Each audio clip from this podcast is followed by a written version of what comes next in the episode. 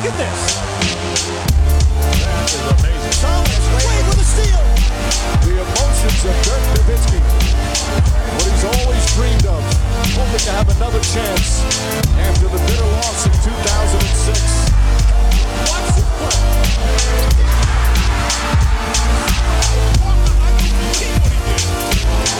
That is amazing. Hallo und willkommen zu Gutnext, dem deutschen Basketball-Podcast im Internet. Mein Name ist André Vogt und ich begrüße euch zur neuen Folge unseres kleinen, aber feinen Basketball-Hörspiels. Heute mit dem ersten Fragen-Podcast dieser Woche. Eigentlich wollte ich ihn ja gestern schon äh, gemacht haben. Ja, hat nicht funktioniert. Dafür heute. Und dann Freitag gibt es den nächsten Fragen-Podcast. Diese Woche habe ich noch keine Rapid Reaction im Gepäck. Das mache ich nächste Woche wieder. Hoffentlich auch noch wieder mit Gast. Aber wie immer hier im frei empfangbaren Kanal von God Next wird das Ganze präsentiert von manscape.com. Und ich habe es jetzt schon seit knapp einem Jahr euch unter die Nase gerieben, wie gut ich diese Produkte finde und viele von euch auch. Das Witzige war, äh, bei der Eurobasket kamen ja viele von euch an und äh, es war ganz witzig, dass glaube ich ja, so, ja, ich glaube, fünf, sechs Leute habe ich dann gesagt, mir dann gesagt, ja, ich habe mir auch das alles geholt von denen. Total cool. Einer hat gesagt, nee, hat mir überhaupt nicht gefallen. Habe ich gefragt, ja, aber äh, Geld zurückgarantie war kein Problem? Ja, nee, war kein Problem, war alles gut, super. Ich wollte nur sagen, hat mir nicht gefallen. Und das ist ja auch vollkommen okay. Von daher, wenn ihr auch mal gucken wollt, der Lawnmower 4.0, was für euch ist, oder der, der Weed Wacker, also der Rasierer so für Ohren, Nasenhaare, oder eben sagt der Lawnmower 4.0 für alles andere, dann checkt doch mal auf manscape.com. Geld zurückgarantie, 30 Tage ist inbegriffen, genau wie äh, kostenloses ähm, Vorbeibringen bei euch per Post. Und ihr kriegt auch noch 20% mit dem Code NEXT20 NEXT20. What's not to like? Aber kommen wir zu euren Fragen. Und die erste ist von äh, Max Warkentin, auch ein langjähriger Hörer, wenn ich mich ganz täusche. Er möchte wissen, was schätzt du, wie viel Zeit ins Land vergehen muss, ein Land ziehen muss wahrscheinlich eher, bis Jordan Poole und Draymond Green sich wieder vertragen. Dass es passieren wird, ist recht klar. Ähm, ja, wird das passieren? Ich habe letzte Woche darüber gesprochen und ähm, vielleicht kurz ein, ein Satz dazu. Vergangene Woche, ich glaube, ich habe ein, zwei Mails bekommen nach dem Motto, hm, also hast du das nicht alles ein bisschen zu locker gesehen mit dem Punch? Das geht doch eigentlich gar nicht und das ist doch äh, ein Grund, Green nie wieder Basketball spielen zu lassen. Und da muss ich sagen, äh, ich verstehe zwar, wo die Leute herkommen, ja, und ähm, ich werde gleich auch sagen, dass für meinen Begriff einen bleibenden Schaden ge geben wird bei, bei Pool und bei Green.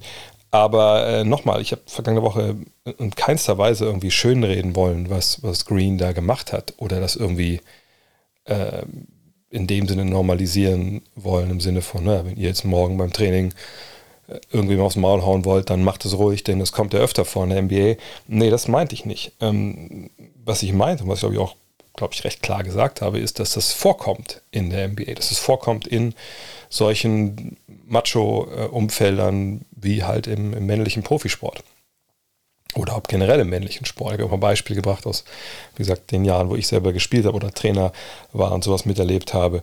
Und ähm, die Tatsache, dass es vorkommt, heißt nicht, dass es gut ist oder normal in dem Sinne von, dass man, wie gesagt, das auch selber machen soll oder kann oder darf.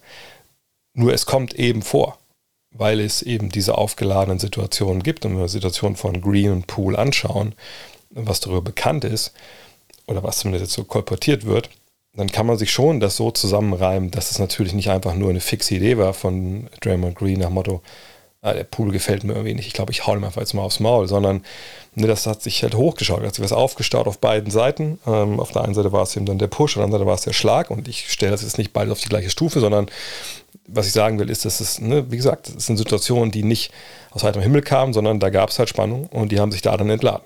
So. Und ähm, wenn sowas halt passiert, dann ist das nicht schön für niemanden, ne? für nicht für den, der schlägt, nicht für den, der geschlagen wird, nicht für die Mitspieler, äh, nicht für die Verantwortlichen, weil das immer eine Situation ist, in der man eigentlich nicht wirklich gewinnen kann. So. Und erschwerend kam es halt hinzu, dass dieses Video nach außen geriet. Und da habe ich, glaube ich, letzte Woche gar nicht drüber gesprochen. Das ist halt der GAU gewesen. Auch wiederum hier für alle Beteiligten. Für Green, weil man klar seine Aggression sieht und, und diese Gewalt, die er da ausübt. Ähm, für Poole, weil man halt sieht, wie er in Anführungszeichen das Opfer wird dieser Gewalt. Äh, aber auch natürlich für alle Beteiligten, äh, die mit den Golden State Warriors zu tun haben, weil man jetzt natürlich ja, es klingt so blöd, aber so ein PR-Desaster in der Hand hat, wo eben nicht einfach nur eine Meldung ist, die man gelesen hat bei Champs oder Vogue oder sonst wo und man hat man das abgehakt eine Woche später, sondern jetzt hat man diese Bilder im Kopf. Und nochmal, Bilder sagen mehr als tausend Worte und dass die Warriors natürlich jetzt sehr erpicht sind, rauszufinden, wer dieses Video an TMZ weitergegeben hat, das ist auch klar. Und ich glaube, auch hier muss man nochmal erklären, warum es solche Videos eigentlich gibt. Und ich weiß jetzt nicht genau, ne, was das für ein, was die Quelle dieses, oder womit das Video aufgenommen wurde, aber es sah für mich schon so aus, als ob das eine, eine Videokamera war. Ja, oder ne, je nachdem, was die Warriors benutzen, um eben ihre Trainings aufzuzeichnen. Denn das ist gang und gäbe. Ich habe euch, glaube ich, vor Jahren schon mal die Geschichte erzählt, dass ich mal, äh, damals war schon vor Jahren, jetzt kann ich es auch erzählen, weil es ja noch später her ist. Ich habe auch mal was mitgenommen aus der Halle der, der Boston Celtics, weil da lag dann als ich damals dieses Interview mit Rajon Rondo gemacht habe für fürs Red Bulletin, ähm, war ich dann immer am Ende noch alleine dann in, der äh, Trainingshalle, weil keiner mehr da war. Weder Rondo noch irgendwelche Celtics, äh, noch der Fotograf und ich dann auch nicht wusste, wie komme ich eigentlich jetzt hier raus. Und dann lagen da aber zwei DVDs rum und habe ich einfach eingesteckt. Ja, Schande auf mein Haupt. Und das waren halt einfach nur DVDs, wo halt das Training der Celtics zu sehen war. Mit Tom Thibodeau, als Defensivkoordinator, der damals das Training geleitet hat. Und das waren wahnsinnig tolle Einblicke, zu sehen, wie die im Halbfeld gearbeitet haben. Also schräg von oben vom Korb war das halt aufgenommen. Und das war sehr, sehr cool. Also mich so auch als Taktik- und, Basketball-Nerd. Ähm, und das machen Teams natürlich oft. Ne? Teams nehmen oft diese Dinge auf, weil man natürlich sich, klar, man kann sich auf den Augentest verlassen irgendwo, aber auf der anderen Seite will man natürlich auch den Spielern zeigen können, vielleicht im Nachklapp nochmal, wo sie Sachen ähm, wo sie Sachen halt äh, falsch gemacht haben. Und auch da ne, sprechen Bilder natürlich eine viel klarere Sprache als, als Worte. Und äh, sieht für mich so aus, als ob irgendwer halt wirklich diesen, ähm, ja, diese, dieses Video aufgenommen hat ne, vom Stab und das weitergegeben wurde. Und das darf natürlich nicht passieren. Äh, und da wird sicherlich auch Geld geflossen sein. Team Sie ist ja bekannt dafür, dass sie über solchen, also das Portal, was das dann rausgebracht hat, dass sie für solche Sachen natürlich auch, auch Geld investieren. Und da bin ich jetzt gespannt, was, was damit vielleicht rauskommt, ob da jemand gehen muss. Ähm, denn das darf natürlich nicht passieren. Du darfst solche Inhalte nicht draußen geben, wenn, wenn du die Warriors bist, eben aus all den Gründen, die ich gerade genannt habe. Aber kommen wir zurück zu Poole und Green. Ich glaube nicht, dass sie sich 100% wieder vertragen können. Weil, ich weiß nicht, wie es euch geht, aber wenn man äh, einen Schlag abbekommt, und wie gesagt, hat sich hochgeschaukelt, ähm, ich glaube nicht, dass man das zu 100% aus dem Kopf rauskriegt. Kann man trotzdem zusammen Basketball spielen? Ja, ich denke, das ist durchaus dann möglich. Ähm, aber ich glaube, da wird immer ein bisschen Rest zurückbleiben. Bleibt so viel zurück, dass das jetzt irgendwie eine, den, den sportlichen Output belastet. Schwierig zu sagen, würde ich erstmal nicht glauben, dass es wirklich äh, ne, in, in, dem Sinne jetzt das Team irgendwie schwäch, schlechter macht. Also dass jetzt keine Ahnung, dass Green nicht mehr zu Pool passt oder umgekehrt. Aber ich glaube schon, dass, das für die beiden, dass da was hinten nach. Also ne, für Pool vor allem bleibt da was. Ähm, ich habe letzte Woche gesagt, ja, wenn er in den Podcast zu Green geht und die reden drüber, dann ist das wahrscheinlich vom Tisch. Das denke ich auch nach wie vor, aber halt nur so vordergründig und ne, so PR-mäßig, dass man natürlich trotzdem auf Seiten Pools, wenn man irgendwann mal wieder einen Trash-Talk gibt oder so, dass man sowas im Hinterkopf hat. Das ist, glaube ich, klar. Und, und da wird sicherlich äh, immer was bleiben. Aber ich würde jetzt nicht sagen, dass das Team daran zerbricht oder ne, die beiden sagen, nie wieder zusammen in einem Raum sein können alleine. Aber das wird sicherlich eine Weile dauern, bis sie normal miteinander umgehen. Da, da bin ich mir relativ sicher, auch wenn wir sie äh, vielleicht im Podcast sehen oder etc äh, weil das ist dann wahrscheinlich eher dann auch, wie gesagt, ne, für die öffentliche Meinung und nicht unbedingt intern. Aber wie viel Zeit da ins Land gehen muss, keine Ahnung. Das hängt natürlich von den Beteiligten ab und wie sie, wie diese Beziehung auch vielleicht vor diesem Vorfall halt im Endeffekt aussah. Thomas K. fragt, sollten die Dallas Mavericks noch einen Point Guard, wie zum Beispiel Facundo Campazzo ins Team holen? Wie stark sind die Mavs im starken Westen dieses Jahr Top 4 möglich? Erstmal glaube ich, dass das einem anderen relativ wenig zu tun hat, äh, wenn es darum jetzt geht. Ähm, denn Campazzo ist natürlich ein guter Mann, gar keine Frage. Ne? Luca Doncic und er kennen sich auch aus Zeiten, äh, wo sie zusammen in Real Madrid gespielt haben, oder bei Real Madrid gespielt haben. Aber wenn wir uns anschauen, ne, die Mavericks auf der 1 mit Doncic, mit Dinwiddie, Frank Nelikina ähm, auf der 2 mit Hardaway, äh, Hardy, also Jaden Hardy und Tyler Dorsey. Das ist schon eine relativ tiefe Rotation ne, für, für diese beiden Spots. Und äh, natürlich fehlt einer wie Jalen Brunson, aber ich würde jetzt nicht unterschreiben wollen, dass Facundo Campazzo äh, dir Jalen Brunson ersetzt. Also ich denke, das wird nicht funktionieren. Campazzo ist ein anderer äh, Point Guard mit anderen Stärken und auch mit Schwächen natürlich. Ne? Campazzo ist jemand, wo man sagen muss, ne, da haben, glaube ich, viele, als er kam, im Hinterkopf vielleicht gehabt, wenn sie nicht in Euroleague äh, großartig sich angeschaut haben. Naja, Facundo Campazzo, ne? Guard, Argentinier, kommt aus Europa, hat sicherlich einen tollen Wurf, ist sicherlich einer, der ne, ein bisschen klein ist, aber defensiv wahrscheinlich so viel hermacht und das wird schon funktionieren irgendwie. Nun ja, sein Wurf ist nicht so wirklich sauber, wenn wir ehrlich sind. Ne? Jetzt in zwei Jahren knapp 33 Prozent, das ist nicht Gold, ne? Sind wir ehrlich. Aus dem Zweierbereich auch nicht gut. Aber wenn er gespielt hat, er ist natürlich jemand, der für den einen oder anderen Zauberpass gut ist, ne, der äh, Leute sieht, der für den Pass eben auch lebt. Ähm, und eben auch defensiv zum Teil, ja, also ne, was heißt zum Teil? Zum, defensiv ist er halt bullig, der geht ran, der spielt sehr, sehr körperbetont für seine, äh, ja, nur sind es 1,80 knapp.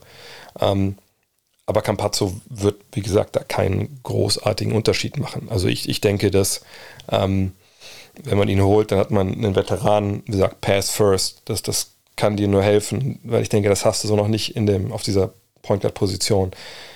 Doncic ist natürlich einer, der die Assist auflegt, so ist es nicht, aber er ist ja nicht derjenige, der sich selber so versteht, am Motto, ich erstmal essen alle anderen. Das ist bei Dinwiddie auch nicht so.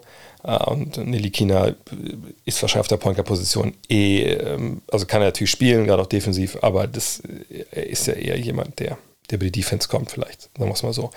Von daher, Capozzo kann natürlich da helfen. Ähm, ist sicherlich nicht kriegsentscheidend, ob man jetzt holt oder nicht, aber wenn man noch einen äh, Platz frei hat im Kader, ich glaube, den haben sie, wenn ich mich richtig erinnere, äh, und er ist zu haben für einen Minimalvertrag, dann warum nicht holen? Also wenn man irgendwann in der Saison merkt, oder sich Richtung Buyout zieht, dann kommt jemand anders dazu, den man besser gebrauchen kann, oder verletzt sich irgendwer auf einer Position und man, man braucht da eher jemanden und man hat jemanden, den man holen kann, dann kann man einen Minimalvertrag ja auch immer relativ schnell loswerden. Also von daher, ähm, ja, wenn Sie denken, dass Sie da eine Schwäche haben oder was brauchen, dann klar Capazzo holen, warum nicht?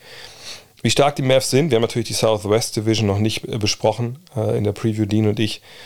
Ähm, für meine Begriffe, ohne dass ich mich jetzt schon abschließend mit den Mavs beschäftigt habe, das muss ich auch ganz klar sagen, dass ich dieses Jahr ein bisschen dran bin, was so die Previews angeht, das mache ich dann immer so quasi am ähm, Tag äh, von dem jeweiligen Podcast am Tag davor. Ich habe natürlich die äh, Preview äh, vom Red Next Magazine mitgemacht, na klar, noch alle Previews der Kollegen gelesen, aber ähm, oft mache ich mir dann selber nochmal ein gewisses Bild.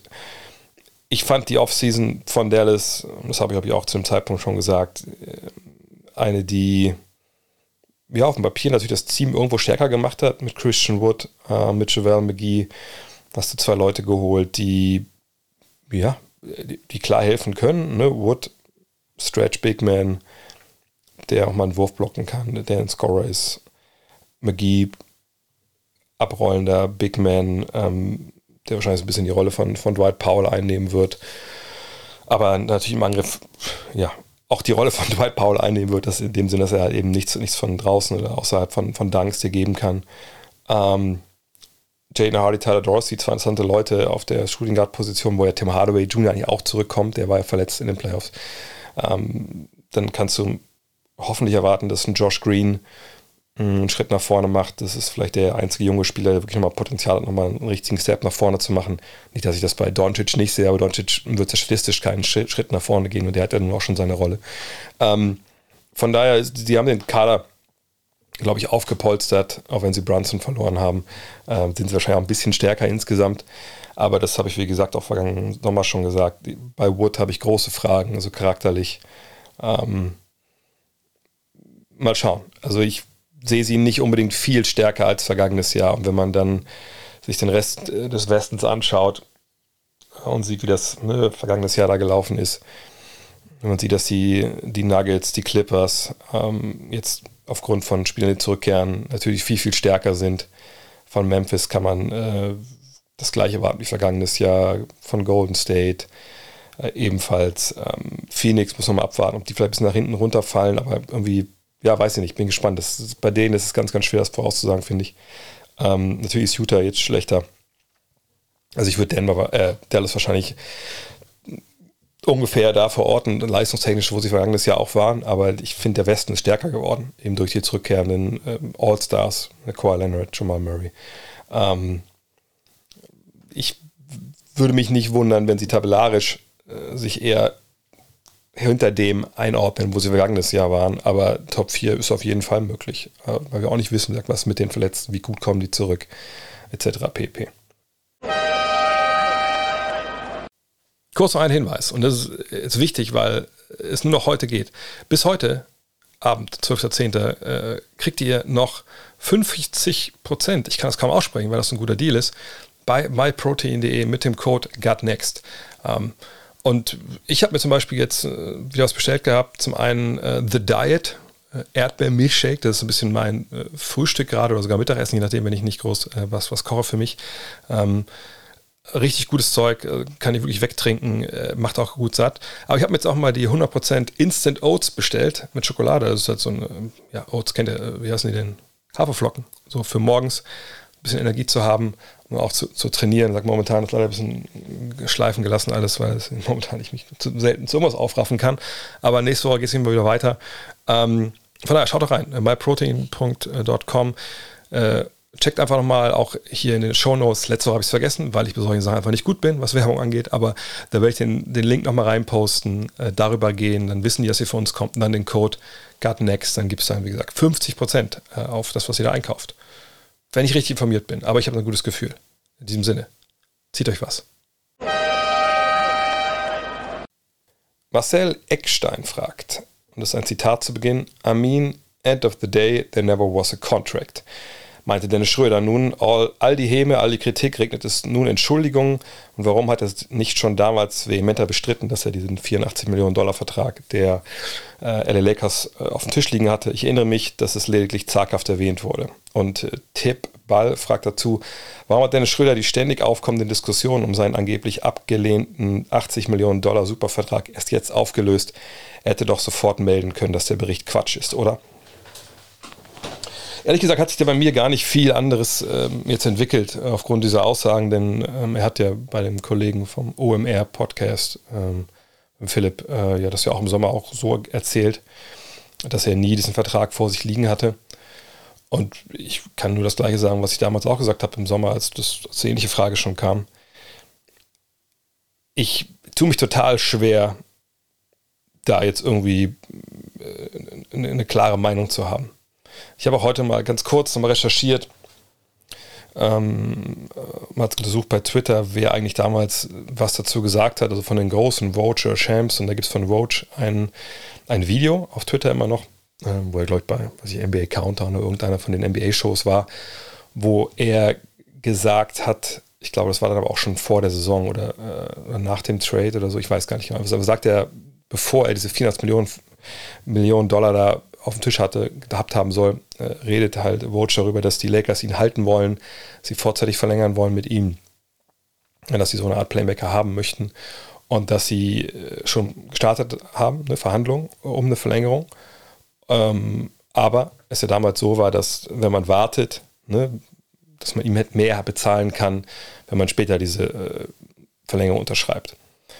Sagt aber ganz klar, ne, dass es da Diskussionen gibt und, Ange und Verhandlungen gibt. So.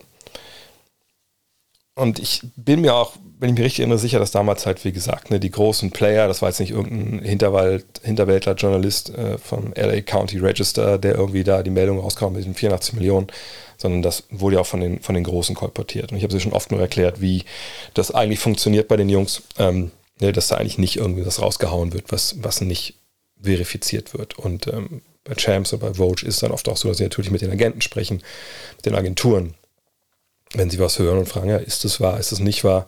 Und natürlich können Agenturen sagen, ja, da reden wir erstmal jetzt nicht drüber.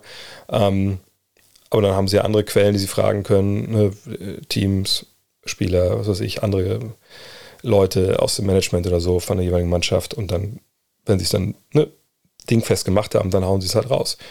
Und in den Prozess glaube ich. Also den Prozess, also ich glaube, dass der so läuft und weiterhin so läuft und auch gerade bei jemand wie Dennis Schröder natürlich läuft. Das war jetzt ja keine ähm, Meldung, die jetzt die Karriere von Champs oder Vogue im Endeffekt äh, kaputt macht, wenn, äh, wenn er diese Meldung nicht hat, ähm, sondern es war ja eine ganz normale Wald- und Wiesenmeldung im Endeffekt von zwei, wahrscheinlich zwei den besten ne, Breaking News Journalisten, die wir in der NBA haben.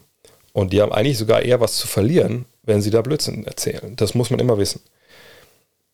Gleichzeitig ist es so, dass ich Dennis schon glaube, wenn er sagt, ich hatte hier nie einen Vertrag vor mir liegen.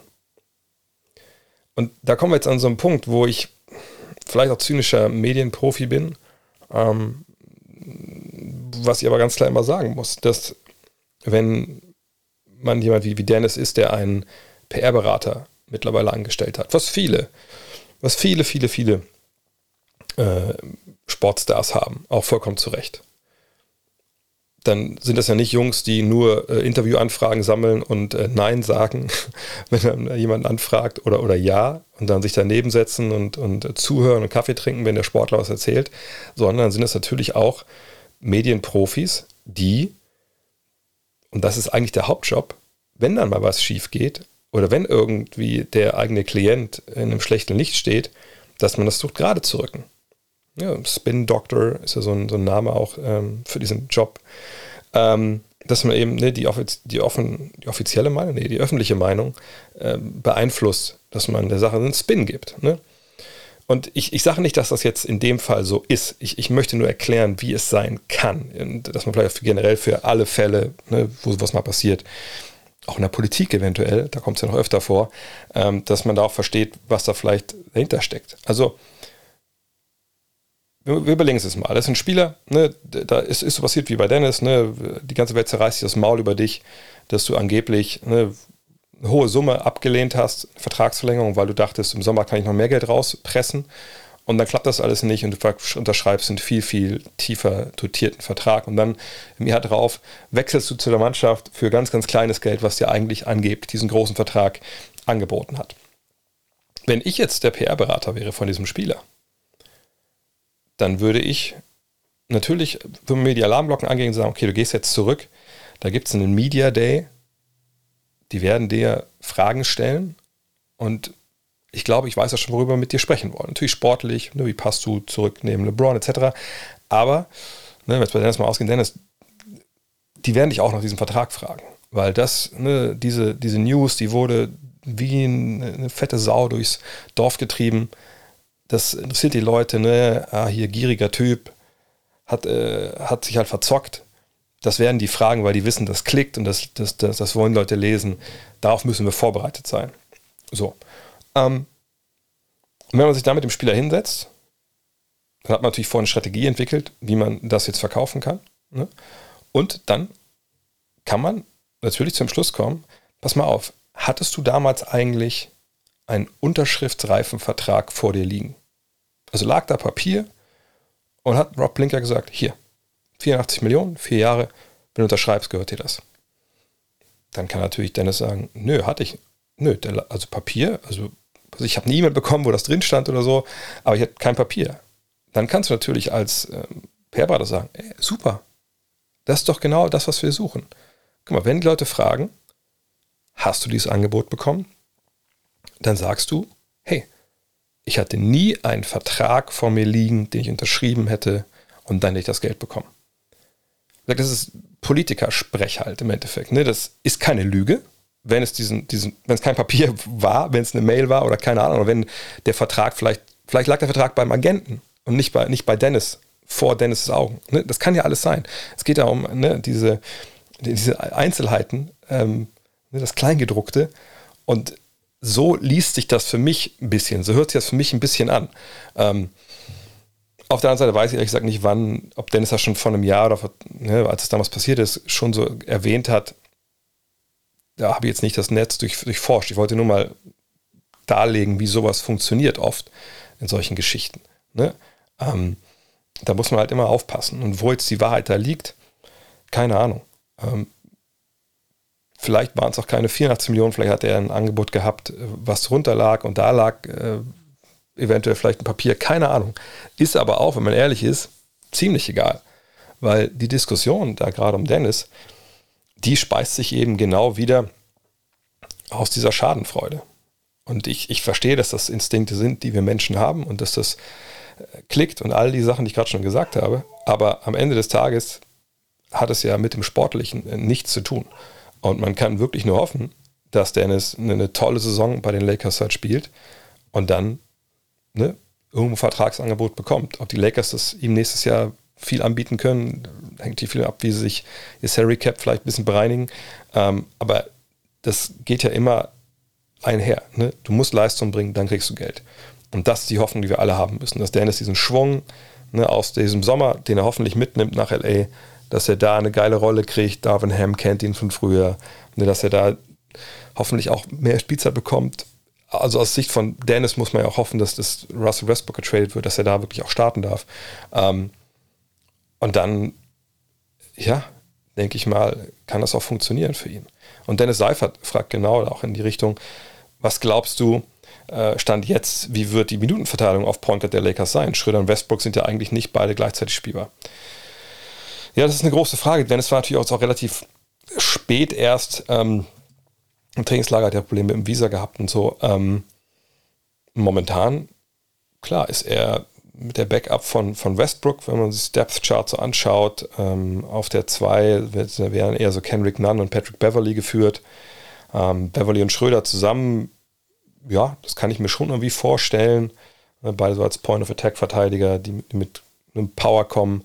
Ähm, Beverly ist ein guter Dreierschütze, dann kann Dennis auch den, den Ball halt bringen. Ähm, von daher, äh, Westbrook und Schröder denke ich nicht, dass wir die sehr oft sehen werden, wenn ich ehrlich bin. Aber bei Westbrook bin ich eh gespannt, wie viel wir ihn, ihn sehen werden. Denn es ist ja nicht nur die Problematik, dass Dennis Schröder den Ball in der Hand hat, Westbrook eben dann als Nichtschütze irgendwo rumsteht und eigentlich dann keine richtige Aufgabe hat, sondern das ist ja auch so, wenn LeBron den Ball hat zum Beispiel oder Kendrick Nunn den Ball hat. Also das ist schon eine, eine Sache, da, da hofft man wirklich, ähm, sag aus deutscher Sicht, auf diesen Westbrook-Trade, dass dann Spieler kommen, die eher vielleicht nochmal einen anderen Power-Forward vielleicht mitbringen oder so. Oder einen Center. Obwohl sie ja eigentlich so auf dem Papier auf allen Positionen doppelt besetzt sind, aber eben nicht mit, mit der Top-Qualität. Warten wir es ab. Aber wenn jetzt mit Westbrook nicht, nicht in dem Sinne auf das Trade kommt, dann würde ich auch nicht denken, dass da beide gleichzeitig spielen. Was dann Dennis Minuten angeht, keine Ahnung, 15 Minuten, plus minus 5 Minuten, sowas ungefähr. Na, minus eher nicht. Wahrscheinlich hier plus 5 Minuten. Aber auch da kommen wir wieder an den Punkt. Wenn man natürlich wenig spielt, kann man wenig Sets auflegen. Ist dann das Vertrag nicht unbedingt richtig hoch. Also von daher, mal schauen, was da passiert.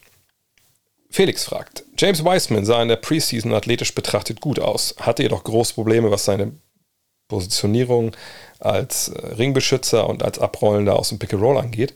Wie wahrscheinlich ist es, dass er diese Skills noch so entwickeln kann, dass er eine große Rolle, Rolle haben wird? Ähm, das sind natürlich in dem Sinne nicht so die klassischen Skills, wo, glaube ich, jeder dran denkt, wenn er das Wort Skills hört. Da denkt man ja an den Dreier, an das Dribbling, ähm, was weiß ich, äh, Post-Move, solche Geschichten. Äh, welche Dribble-Moves. Aber, ne, wie man, dass man Winkel versteht, äh, dass man Abläufe versteht, defensiv als Ringbeschützer, äh, gerade mit der ne, defensiven 3-Sekunden-Regel, ähm, dass man äh, aus dem Pick and Roll halt versteht, wohin man abrollt, ne, ganz zum Korb, Short Roll, ähm, sogar rauspoppen mal, wie man versucht, da in die Räume zu kommen, wie man es auch hinbekommt mit der Fußarbeit, wenn man den Ball im Laufen fängt, den weiter zu verarbeiten, sei es jetzt mit dem Dank äh, oder halt, wenn man den Ball auf den Boden packen muss äh, oder mit dem Pass wieder raus. Das sind alles Dinge, die natürlich auch Skills sind. Aber ähm, das sind eben Skills, die gerade was jetzt jemand wie Wiseman angeht, also einen sehr, sehr langen Spieler, die natürlich erstmal später dann kommen, oft. Und der Grund ist relativ leicht. Jemand wie James Wiseman wird an der Highschool und im College, in den paar Spielen, die er dabei war, hatte er nicht tagtäglich gegen andere Seven-Footer gespielt oder äh, gegen, gegen Power Forwards, die vielleicht auch mal zwei Meter äh, acht oder so groß sind. Ähm, hat vor allem nicht gegen diese Schnelligkeit gespielt, Athletik, die hast du ja auf diesem niedrigen Level in den USA einfach nicht. Er hat ähm, einen Rookie-Song gehabt, okay, cool, klar, danach war er verletzt. Ähm, also ihm fehlt auch ein ganzes Jahr Basketball, obwohl er ne, mit den Santa Cruz Warriors heißen sie, glaube ich, ne, das G-League-Team da unterwegs war. Aber ähm, ne, das ist einfach eine Geschichte, das braucht, das ist Erfahrung. Das ist Erfahrung. Ähm, das ist auch stellenweise nicht so leicht zu lernen mit Video und so, weil das ist ja immer so ein, so ein Pet Peeve von mir, wenn ich jemandem das Video zeige. Und ihr habt ja gesehen beim Draymond Green Video, ähm, wo die Kameras stehen. Oder ihr seht das ja auch natürlich bei jeder Übertragung, die ihr euch anguckt im Fernsehen, wo die Kameras stehen. Du zeigst ja immer von oben dem, dem Spieler das Feld und du zeigst es ihm aber nicht aus seiner Sicht. Ne, wenn ich Pick and Roll laufe, das ist schön, wenn ich danach gezeigt bekomme, guck mal, hier, da war der Raum, da hättest du reinrollen müssen. Aber ich sehe das aus einer ganz anderen Perspektive. So, und das ist manchmal auch schwierig, glaube ich, dann für, für Basketballer. Manchen fällt es natürlich auch leichter, manchen eben auch schwerer, das dann so umzusetzen und zu wissen, wo sie dann instinktiv hin müssen. Denn großartig überlegen, wo du dann stehen musst, äh, die Zeit hast du einfach nicht. Und das sind Sachen, äh, also beides auch, die hat man in seinem Rookie-Song natürlich auch schon gesehen, dass er stellenweise einfach da komplett falsch stand. Also gerade so als, als, Hilfeverteidiger, als Shotblocker, ähm, da hat man ja stellenweise gedacht, okay, also was denkst du eigentlich, gegen wen du da spielst? So, ne? das, die sind alle einen Schritt schneller. Ne? Du kannst dir irgendwie irgendjemand von halb hinten blocken, so in der NBA, das, das wird nicht funktionieren. Und da kriegst du deine blöden Fouls. So. Von daher, das sind Sachen, die wird er lernen müssen und ich bin mir auch sicher, dass er die zu einem großen Teil lernt. Ob er es jetzt auf, einem, auf ein elitäres Level schafft mit diesen Geschichten, ja, das ist immer ganz, ganz schwer zu sehen. Äh, was man sagen kann, er hat natürlich mit Golden State und dem Trainerstab da äh, fast schon ideale Bedingungen, um das halt zu lernen. Er hat Veteranen, die, die, die Plan haben. Von daher äh, würde ich erstmal das Ganze bejahen wollen, dass er da hinkommt. Aber das ist halt, das sind so Sachen, die sind halt schwer zu projizieren.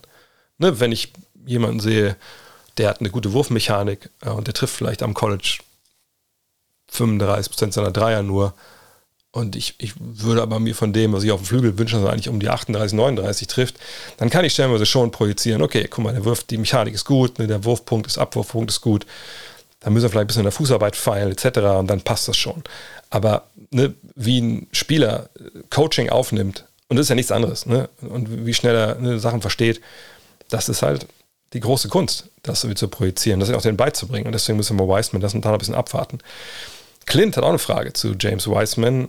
Ist er von den jungen Spielern in der NBA vielleicht mit das größte Upside bzw. Potenzial? Also hat er das, hat er das größte Potenzial?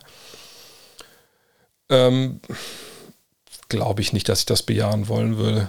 Also das, wenn ich die Frage so verstehe, richtig verstehe, dass es darum geht, dass er quasi sich am, also wenn man jetzt sehen, wo er jetzt ist und das sehen, wo er maximal hinkommen kann, dass da die größte Amplitude zwischen ist im Vergleich zu, wenn wir jetzt junge Spieler gehen, auch zum Beispiel die Rookies, die wir dieses Jahr gesehen haben, äh, oder die sehen werden, oder vergangenes Jahr gesehen haben, dann muss ich sagen, nee, ehrlich gesagt nicht. Ähm, wüsste ich auch nicht, wie man das so genau bewerten soll. Ähm, er ist sicherlich jemand, der kein Superstar wird. Da würde ich mich festlegen wollen. Ne? Ähm, wenn ich an Torben Adler erinnere, wir haben damals auch vor der Draft viel gesprochen, dass er halt meinte, naja, bei, bei Wiseman ist es halt schon so, dass man sich fragt, also diese Art Big Man, ne, also ein bisschen Wurf, eine gewisse Athletik, ähm, ne, aber, aber jetzt nicht physisch dominant. Wie wichtig sind, sind die heutzutage noch im Basketball? Ne? Und das ist natürlich Fragen, die man sich durchaus stellt momentan. Ähm, ich denke, er kann natürlich schon sehr, sehr brauchbarer NBA-Spieler werden, mit dem wir es bisher gesehen haben. Aber wir haben ja auch nicht sehr viel von ihm gesehen. Von daher, ähm, größte Upside würde ich jetzt nicht sagen. Da wäre ich eher bei den jüng, jüngeren High Potentials dieser Draft. Ähm, Banquero, Smith Murray und wie sie alle heißen. Ähm, aber natürlich sollte Wiseman noch um einiges besser werden. Leon Thomas fragt, oder Leon Thomas, wie glaubst du, wird sich die Rolle von Winston Garland verändern, Darius Garland, Vincent Garland war sein Vater, glaube ich, ne? Äh, wenn Donald Mitchell da ist jetzt in Cleveland, hat er auch mit einer vermutlich kleineren Rolle wieder eine Chance aufs All-Star-Team. Wir haben gestern drüber gesprochen im äh, Central Division Preview Podcast, Dean und ich. Ich denke, das wird sich schon ein bisschen erstmal äh, so einpendeln müssen. Ne? Mitchell und Garland, wie sie zusammen spielen. Ich meine, Garland hat ja vorher mit Colin Sexton zusammen auch agiert vergangenes Jahr jetzt nicht, wo er All-Star war, aber von daher ist es vielleicht auch schon so ein bisschen gewohnt, mit jemandem an seiner Seite zu spielen, der auch den Ball in den Korb werfen will. Aber das, das wird sich noch erstmal, wie gesagt, einspielen müssen, wie die beiden da zusammen agieren. Chance auf das All-Star-Team würde ich ihm ehrlich gesagt nicht zusprechen, weil ich denke, dass da bestimmt Stimmen, dass sie sich ein bisschen kannibalisieren. Ja, Mitchell und, und Garland. Keiner von beiden wird sicherlich über die Fans reingewählt werden. Von daher hängt es an den Trainern. Und dann zwei Spieler aus Cleveland. Weiß ich nicht, ob das dann auch die beiden Guards werden, sondern ähm, nee, einer von beiden eventuell, da bin ich mir sicher je nachdem, was Evan Mobley dieses Jahr offensiv zeigt. Aber beide zusammen glaube ich nicht. Und dann denke ich, werden die Coaches vielleicht eher bei, äh, bei Mitchell sein. Aber das werden wir abwarten müssen. Ähm, aber wenn Cleveland ne, klar in den Playoffs steht, wenn dann halt das All-Star-Voting vorbei ist und wenn die, wenn die Coaches dann rangehen, ähm, dann würde ich schon erwarten, dass sie einen All-Star haben. Aber irgendwie sagt mir das mein Gefühl, dass es dann vielleicht eher, eher Mitchell ist. Jonas Boone fragt, dass Jay Crowder vermutlich nicht mehr für Phoenix spielen wird, ist bekannt. Siehst du einen potenziellen Trade und inwiefern schadet der Abgang den Suns deiner Meinung nach? Und ähm, er fragt dazu noch, meiner Meinung nach ist der Abgang sportlich durch Cam Johnson und Torrey Craig gut aufzufangen. Glaube eher, dass es für die Einstellung des Teams ein Verlust ist, da so ein Dog jedem Team gut tut. Ähm, also Crowder will nicht spielen, von daher ähm, kann man zwei Möglichkeiten, nochmal drei Möglichkeiten. Man hätte sagen können, okay, verlängern deinen Vertrag, weil darum ging es so ein bisschen, haben sie nicht getan. Ähm, er sagte, dann möchte ich aber nicht mehr hier spielen, wenn er nicht an mich glaubt, dann äh, will ich mir auch nicht die Beine kaputt machen, dann äh, ich kriege krieg keinen neuen Vertrag. Ähm, kann man jetzt kritisch sehen natürlich auch gerne, weil man sagt, gut, du hast den Vertrag unterschrieben und das letzte Jahr, äh, also warum Warum willst du da kein Basketball spielen, wenn du dafür eigentlich ja Geld bekommst? Aber gut, das sind so Fragen ne, im Profi-Basketball, die, die äh, kann man sich stellen, aber dann ja, wird man, glaube ich, verrückt, wenn man sich darüber mal Gedanken macht. Ähm, Fakt ist halt, er, er, will nicht mehr, man will ihn jetzt traden. Ich denke, für 10 Millionen, die er verdient, knapp oder ein bisschen mehr als 10 Millionen, da ist es doch kein Problem, ihn wegzugeben. Ähm, dass man den 32, 33-Jährigen jetzt nicht nochmal einen neuen Vertrag geben will, längerfristig vielleicht sogar, denke ich, ist aber auch klar. Ähm, gerade wenn man mit Cam Johnson jemanden hat, der jetzt dann auch dann ne, einen neuen Vertrag bekommt ähm, und sicherlich dann auch jetzt locker für, für, für Crowder halt starten kann. Ähm, aber natürlich tust du dir mit deiner Tiefe so ein bisschen weh. Ich meine, Craig ähm, ist sicherlich auch brauchbar, allerdings je nachdem, also je nachdem, wie Crowder sich da zeigt. Crowder war ja auch zwischendurch mal ziemlich unstet von der Dreierlinie. Ähm, von daher, das ist auch ein bisschen Craigs Problem. Kann das auch irgendwie halbwegs funktionieren ähm, ohne ihn. Äh, aber die Frage ist halt so ein bisschen, ja, brauchst du denn diese, diese Einstellung? Gut, wenn wir Spiel 7 uns anschauen gegen Dallas, dann würden wir wahrscheinlich alle sagen, ja, also einstellungsmäßig brauchen sicherlich einiges. Auf der anderen Seite war da ja Jay Crowder auch mit dabei. Ähm, ich denke, man ist zum Schluss gekommen, da intern, managementmäßig, wir brauchen ihn nicht wirklich. Wenn er mitspielt, weiter, letzten Vertragsjahr, nice to have. Wenn nicht, gut, dann traden wir ihn jetzt. Kommt gleich noch dazu, dass es ja eine Mannschaft gibt, die da jetzt auch Interesse hat.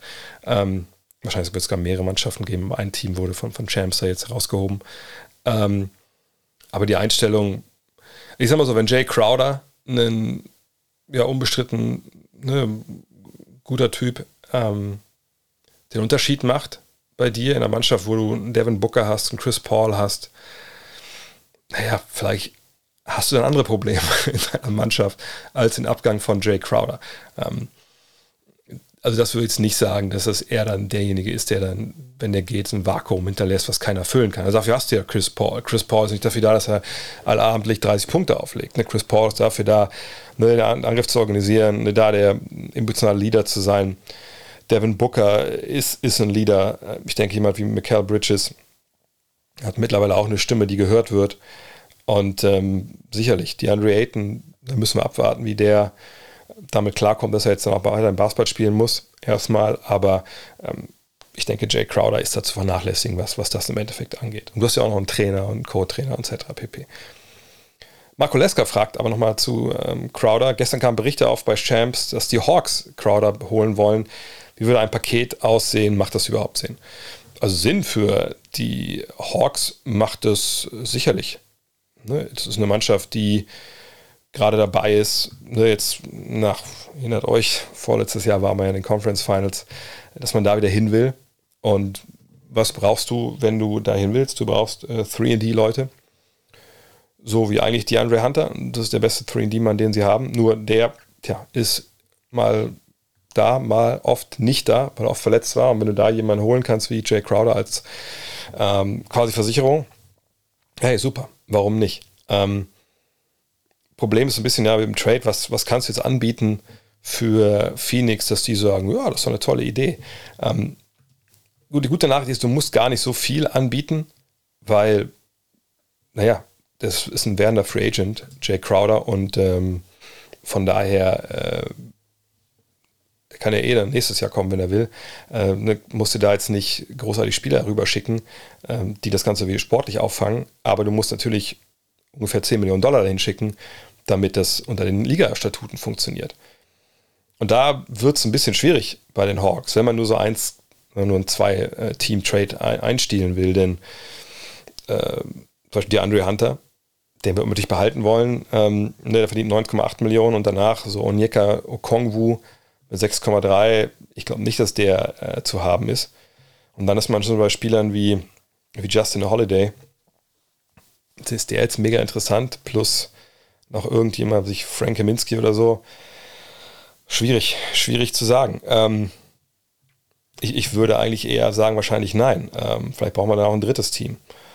Und dann braucht man sicherlich auch Picks im Sinne von vielleicht zwei Zweitrunden-Picks oder sowas keine Ahnung, wie der, wie der Markt ist, wie robust der Markt ist für Crowder. Ich denke, der wird relativ robust sein, aber das muss man abwarten. Ähm, von daher, ich denke schon, dass die, die Hawks ein gewisses Paket schnüren können. Frage ist halt so ein bisschen, wollen sie das? Wie hoch ist der Preis dann, der aufgerufen wird? Aber ich denke, dass Jay Crowder ähm, vor der Saison sicherlich nicht mehr getradet wird, aber sicherlich äh, spätestens irgendwann so Dezember rum wenn die Free Agents des Sommers auch gedealt werden können. Ähm, da kommt ja oftmals mehr Bewegung in den Markt. Allerdings bei so einem Deal wie ihm kann es sein, dass es relativ schnell passiert. Ich, ich, ich bin gespannt, aber es wird jetzt kein großer Fischzug sein, den die, die Suns da äh, tätigen. Äh, von daher, also sportlich wird es eher ein Gewinn sein für die Mannschaft, die ihn bekommt. Und ich denke, bei den Suns wird es das Wichtige sein, was zurückbekommen, eben dann diesen. Vielleicht kriegen sie sogar einen späten Erstrunden-Pick, keine Ahnung, aber wahrscheinlich, denke ich mal, so zwei Zweitrunden-Picks oder sowas. Nico Webler fragt: Meinst du, Duncan Robinson findet dieses Jahr seinen Wurf wieder und kommt wieder in die Rotation der Miami Heat? Ja, vergangenes Jahr ist er dann am Ende aus der Rotation rausgefallen, also gerade in den Playoffs, hat aber in, dem, in der Saison selber 26 Minuten gespielt. Sicherlich nicht auf Top-Niveau, aber äh, immerhin. Er hat eine Saison der Sicht, die natürlich nicht toll war. Und viele haben vor allem natürlich im Blick, hey, also der trifft seinen Dreier ja nicht mehr. Äh, und natürlich waren es nicht die 44,6 Prozent aus seinem zweiten NBA-Jahr auch nicht die 40,8 Prozent aus 2020, 2021. Es waren 37,2 Prozent, 10,9 Punkte. Aber äh, es war ja, wenn man das so sieht, immer noch eine Dreierquote, die überdurchschnittlich ist, sagen wir es mal so. Wenn wir uns die Splits angucken bei ihm, also ne, die monatlichen Statistiken, dann äh, lese ich auch mal vor, wie seine Dreierquote letztes Jahr sich entwickelt hat. Also wir waren bei im Oktober bei 32,1 Prozent, im November 33,1, im Dezember 37,6, im Januar 41,1, Februar 35,4, im März 41,6 und dann im April, das waren nur fünf Spiele, äh, 41,2. Also es scheint schon so, dass er kalt in die Saison reinkam mit diesen ersten 21 Spielen ne, im Oktober und November da lief es gar nicht. Dann diesen Hänger dann vielleicht im Februar noch, aber sonst ähm, ne, war das eigentlich relativ okay. Ne, war das in den Playoffs äh, nix? Ja, das müssen wir so sagen. Ne, hat er, er hat zwar auch 38,3% getroffen, hat aber nur 12 Minuten gespielt und das, wenn ich mich richtig erinnere, waren dann oft auch Minuten, die so ein bisschen Garbage-Time-mäßig daherkamen. Ähm, von daher, ich glaube, es geht nicht unbedingt darum, dass er jetzt seinen Wurf in dem Sinne finden muss, dass er jetzt gar nicht getroffen hat. Ähm, natürlich kann man argumentieren, naja, einer wie Robbins, wenn er spielen will in den Playoffs, dann muss er aber auch 40% seiner Dreier treffen, weil nur dann lebt man auch bereitwillig mit seinen defensiven Problemen. Ja, das kann man sicherlich auch so argumentieren und das kann man auch unterschreiben. Aber das würde für meine Begriffe ähm, die Rolle von Max Struess, oder Struess ähm, minimieren. Und die muss man halt aber im Kopf haben. Denn wenn man sich Statistiken anguckt von den beiden, dann sieht man, ne, Robinson 10,9, Struce 10,6 Punkte. ähm, Assists, Rebounds, das ist alles ungefähr gleich, ne? Steals, Blocks, Turnover. Dreierquote, aber äh, Struce 41 Prozent und äh, Duncan Robinson 27, äh, 37,2 Prozent, wie gesagt. Und beide haben ungefähr auch gleich gespielt, 26 Minuten. Robinson 23 Minuten bei Struce. Und bei Struce, wenn wir uns da mal die Splits anschauen, das habe ich noch gar nicht gemacht vorhin, ähm, dann sehen wir, dass seine Spielzeit sich eigentlich auch stetig gehalten hat und dass er aber das ganze Jahr eben von der Dreierlinie eigentlich ja, überschnittlich getroffen hat. Immer so um die 39 Prozent. Ähm, ne, also richtig, richtig gut war. Und ähm, am Ende des Tages war das eben so, so ein, ja, so ein Doppelwopper für, für Robinson. Hat vielleicht ist nicht gut die Saison reingekommen, Struce kam gut rein, Struce hat sich seine Minuten erkämpft, war auch defensiv ein bisschen robuster, würde ich sagen, als Robinson und dann, ja, dann, dann, dann stand er halt da. Und für einen Shooter ist, glaube ich, oft auch schwer, wenn man dann eben weniger Minuten bekommt, äh, und vielleicht Sachen nicht ganz so gut laufen. Man hat ihn ja auch so ein bisschen, ich will nicht sagen durchschaut, aber solche Handoff-Aktionen mit, mit Bam Adebayo und so, die ja vorher einfach wahnsinnig äh, effektiv waren, die waren einfach nicht mehr effektiv und Bam Adebayo hat lange auch gefehlt. Ich glaube, das war auch nicht gut für Robinson. Von daher, ich würde davon ausgehen, dass er dieses Jahr eine bessere Saison durchlebt. Allerdings muss man da natürlich auch sehen, wie, ähm, ja, wie im Endeffekt ne, Spurs das aufstellt. Aber ähm, eins ist, glaube ich, auch klar, für das Geld, was er verdient, den Vertrag unterschrieben hat, das war gut für ihn. Da muss eigentlich natürlich mehr kommen. Ähm, von daher warten wir mal ab, was, was da jetzt passiert. Stefan Schmidt fragt, Victor Deepers Rolle bei den Heat kommende Saison wird interessant, oder? Was traust du ihm zu? Ja, wird sie interessant. Also ich meine, vergangenes Jahr, klar, er hat acht Partien in regulären Saison gespielt, hat exzellent von der Dreilinie getroffen in diesen acht Partien, sagt sehr, sehr wenig. Ne, 41,7 Prozent, 12,4 Punkte, drei Rebounds, äh, dreieinhalb Rebounds, drei, ähm, umgekehrt, drei Rebounds, dreieinhalb Assists. In den Playoffs, äh, wenn man sich anschaut, lief es dann überhaupt gar nicht gut. Ne? Knapp elf Punkte, ja, sagt drei Rebounds, zwei Assists, aber eine Dreierquote von 27,4 Prozent, Zweierquote 44,6 ich habe jetzt keine Preseason-Spiele von Miami gesehen, ich kenne auch keine Zahlen da. Ähm, aber da würde ich abwarten wollen, bevor ich da jetzt denke, okay, krass, dann muss ich Wecker stellen, das nächste Mal die Heat spielen mit, mit Oladipo, weil das da wird dieser mega abgehen. Dafür ist mir diese Leidenszeit von ihm einfach zu lang. Und, und dafür ist mir auch ähm, diese Verletzung, die er hatte, eine, wo man einfach nicht abwinken kann und sagen kann, ja gut, also da sind ja schon so viele Leute zurückgekommen, war das gar kein Problem für den. So, nee, das ist alles ein bisschen, ein bisschen sehr schwierig. Und wenn wir uns überlegen, das letzte Mal, dass er wirklich eine Saison halbwegs gespielt hat oder lange gespielt hat, war 2017, 2018. Ne? Äh, Im Jahr drauf dann 18, 19, äh, nur 36 Partien. Und, und, klar hatte er 33 Spiele, ne, 2020, 21 für drei verschiedene Mannschaften, wo er knapp 20 Punkte aufgelegt hat. Ne? Und vielleicht kann er darauf nochmal anknüpfen. Aber interessant fände ich jetzt, wenn ich dieses Wort nochmal äh, hier in den Vordergrund stelle, wenn er jemand ist, der Borderline All-Star-mäßig unterwegs wäre. Und das glaube ich irgendwie nicht. Also es würde mich freuen, wenn es so wäre. Auf jeden Fall. Ne? Jeder, der von so einer Verletzung zurückkämpft, mit diesen Komplikationen nach danach zurückkämpft, das wäre natürlich stark und wäre für die Heat sehr interessant, wenn wir bei dem Wort mal bleiben. Aber ich bin da super vorsichtig, was das angeht, weil ähm, nochmal, die Playoffs waren nicht gut. Hätte er in den Playoffs einfach das durchgezogen, was er in der regulären Saison gezeigt hätte und man gesagt, okay, krass, die Rolle war zwar vielleicht nicht die, die äh, man ihm jetzt zutraut, aber er hat in der Rolle einfach funktioniert und äh, sah fit aus und sah stabil aus. Das sah er oft offensiv eben halt nicht. Da würde ich vielleicht anders denken, aber warten wir mal ab, was jetzt dann in der neuen Saison passiert mit ihm. Le Schrock fragt, die New York Knicks haben mit Jalen Brunson doch den besten Free Agent Land gezogen Vertragsverlängerung außen vor, Klammer auf, Klammer zu, sollte so ein Deal nicht mehr gewürdigt werden. Immerhin werden hier weder Picks noch Spieler abgegeben. Ich finde, New York kam allgemein in, der Offseason, in den Offseason-Bewertungen recht schlecht weg. Das ist natürlich eine Verpflichtung gewesen, die, glaube ich, im Endeffekt ähm, vielleicht nicht ganz dem, äh, ich will sagen Hype ausgeht, aber vielleicht nicht ganz die Bewertung bekommen hat, die sie äh, bekommen hätte sollen, weil, glaube ich, Donovan Mitchells Nichtverpflichtung gerade in den USA dann auch das da viel überstrahlt hat. Ähm, das muss man, glaube ich, äh, äh, klar sagen. Ne? Also, weil das ging ja irgendwann dann Hand in Hand. Ne? Man hat ihn geholt, dann ging es irgendwie los. Moment mal, ey, die Jazz reißen alles ab. Ey, Mitchell, New York, da war doch was, da ist doch was. Und dann, glaube ich, fiel das mit Brunson ein bisschen runter.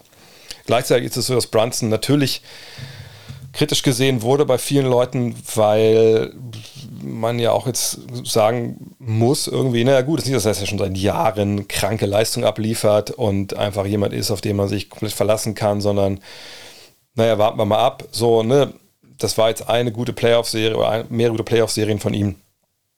Das ist doch okay, äh, aber das ist ja kein, kein Superstar ja, kann man sicherlich so denken. Auf der anderen Seite hat er eben 22 Punkte, 5 Rebounds, 4 Assists abgeliefert bei relativ guten Quoten. Nicht exzellent, auch gerade von drei nicht exzellent, aber immerhin. Ähm, von daher ist es natürlich ein Spieler, der, der Basketball spielen kann. So, äh, machen wir uns nichts vor. Ähm, ist das auch ein Spieler, der stellenweise seine Probleme hatte? Wenn wir uns erinnern, ne, gerade in der Auftaktserie gegen die Clippers, ne, da waren ein paar Spiele dabei, da ging gar nichts. Und dann aber ging auf einmal sehr, sehr viel. Und dann war er im Rollen ne, nach der Serie gegen Utah. Und dann gab es da noch ein, zwei Spiele, wo es mal nicht ganz so cool lief. Gegen Phoenix und dann gegen Golden State auch nochmal ein, zwei, drei Spiele. Aber naja, trotzdem hat er abgeliefert irgendwo. Von daher, er ist ein tolles Piece für die, für die Knicks. Äh, ich denke, es ist auch jetzt vielleicht sogar auch weniger problematisch, als wenn man ihn neben Mitchell gestellt hätte. Ne? Zwei kleinere Guards, ne? haben wir auch schon ein paar Mal darüber gesprochen. Ähm, defensiv, das ist sicherlich hätte man Probleme gehabt. Aber ist er jetzt eine Verpflichtung, die die Knicks auf ein neues Level heben? Also ich weiß, dass viele Knicks-Fans mit, mit großem, also mit großer Hoffnung in die neue Saison gehen. Das soll man auch machen. Ne, es gibt ja sicherlich eine, Denkweise, die man verfolgen kann im Sinne von, okay, das war jetzt ein Down-Year für Julius Randle, aus welchen Gründen auch immer, neuen Vertrag unterschrieben, Druck zu groß. Keine Ahnung, was manchmal den Spieler also bis aus der Bahn werfen kann. Und man jetzt denkt, nee, der ist aber wieder da dann haben wir da einen, einen All-Star. RJ Barrett hat einen Schritt nach vorne gemacht. Dann hoffen wir, dass der nochmal sich noch konsolidiert. Und dann hast du jetzt mit Brunson einen, endlich mal wieder einen Point Guard, ne, der beides kann, scoren und anderen Leute auflegen. Fournier ist jemand, der bei der defensiven Nicht-Qualität eben vorne den Ball reinwirft. Und wir haben die Youngster, wir haben Quickly, wir haben Grimes, wir haben, mal gucken, wie viel Reddish spielt, aber wir haben Toppin und wir haben Hartenstein jetzt auch noch bekommen. McBride, das, das ist doch geil. So. Und das, natürlich kann man so denken, so, gar keine Frage. Äh, und nochmal, ich bin mir sicher, dass die Personalie Donald Mitchell unfairerweise auf Jalen Brunson abgestrahlt hat. Aber es bleibt eben auch ein Vertrag für den Spieler, der, wie gesagt, ne, jetzt nicht über jeden allerletzten Zweifel äh, erhaben ist, ne, wo man halt eine Menge Geld bezahlt hat ich glaube, vielen viel, äh, floss auch in die Bewertung ein bisschen mit ein, naja, dass er eben der Vater Assistant Coach ist und so und diese ganze Verbindung mit, der, mit Leon Rose und seinem Sohn, das hat ja eigentlich damit alles nichts zu tun, aber das, das können, glaube ich, viele leider nicht ausblenden, wenn es um Sportliche geht. Aber verdient halt eine Menge Geld. Ähm, 27,7, 26,3, 24 oder 25.000, dann 20, 24, 25 dann Spieleroption auf nochmal 25 Millionen, äh, 25, Mal gucken, mal gucken, was passiert. Ähm, das Gute ist, dass die Knicks ja, je nachdem, was jetzt nach der Saison äh, passiert, äh, relativ flexibel immer noch sind in, in ihren Entscheidungen. Ne? Also der Gross Vertrag nächstes Jahr, also 23, 24 meine ich damit, das ist eine Cluboption auf 16 Millionen. Ne? Das ist vielleicht dann interessant, wenn es um Trades geht. Man hat noch die jungen Spieler. Cam Reddish wie gesagt, bleibt der, bleibt der nicht. Ne, man hat ihn letztes Jahr geholt. Ne, Thibodeau hat ihn eigentlich quasi nicht spielen lassen. Äh, kriegt er dieses Jahr seine Rolle, kriegt er sie nicht. Das ist vielleicht auch ein, ein Trade-Kandidat. Und wenn sie eben ne, zum Beispiel den nicht verlängern, ähm, Obi Toppin, Emmanuel Quickly nicht, nicht vorzeitig verlängern, hat man vielleicht auch dann eine Cap Space in zwei Jahren nochmal. Also man muss es alles abwarten, was da jetzt passiert. Aber Brunson ist ein sehr solider Spieler, ein guter Mann, der denen helfen wird aber es ist eben kein Unterschiedsspieler. So. Ich sage nicht, dass es Donovan Mitchell unbedingt gewesen wäre, ähm, aber von daher diese große Euphorie gegenüber ihm teile ich halt nicht. Ich hoffe, dass die Knicks dieses Jahr gut sind, wie ich das jedes Jahr hoffe, weil wenn die Knicks geilen Basketball spielen, dann ist der Madison Square Garden äh, doppelt so geil, wie er eh schon ist. Und dann hat man da wirklich einen geilen Vibe äh, in New York und dann ist, ist da auch, man merkt das auch in der Stadt, wenn man dann da ist, wirklich, das geht halt anders ab. Aber dafür müssen noch viel mehr Sachen passieren als Jalen Brunson Jalen Brunson sein. Dann muss ein Jesus Randall wieder zurückfinden zu einem alten Weg. Äh, die Youngster müssen mehr spielen. Aber das ist nicht unmöglich, dass das passiert. Es ist nur, wenn man die Jungsgeschichte sich anguckt, nicht ganz unwahrscheinlich, dass es im Endeffekt nur zum Mittelmaß reicht. Ivo fragt, werden die Lakers mit dem vorliegenden Spielermaterial trotz Defense-First-Einstellungen attraktiv und offensiv Basketball spielen können? Das hat einer mit dem anderen gar nichts zu tun. Also ich kann einen Trainer haben, der sagt, hey, Defense First. So, ne, wer hier spielen will, der muss über Defense kommen, etc. pp. Äh, das heißt ja nicht, dass wir sagen, gut, offensiv, da kümmern wir uns jetzt nicht drum, sondern wenn wir den Rebound kriegen, passen wir den Ball wieder raus, damit der Gegner wieder angreifen kann. Also das würde ja auch irgendwie auch äh, weiß ich nicht, äh, irgendwie voraussetzen, naja gut, also wenn man sich auf die Defense konzentriert, dann trainiert man keine Offense oder so. Aber das, das ist ja nicht so. Ne? Also defensive Grundlagen, gerade die, werden ja in der Preseason gelegt.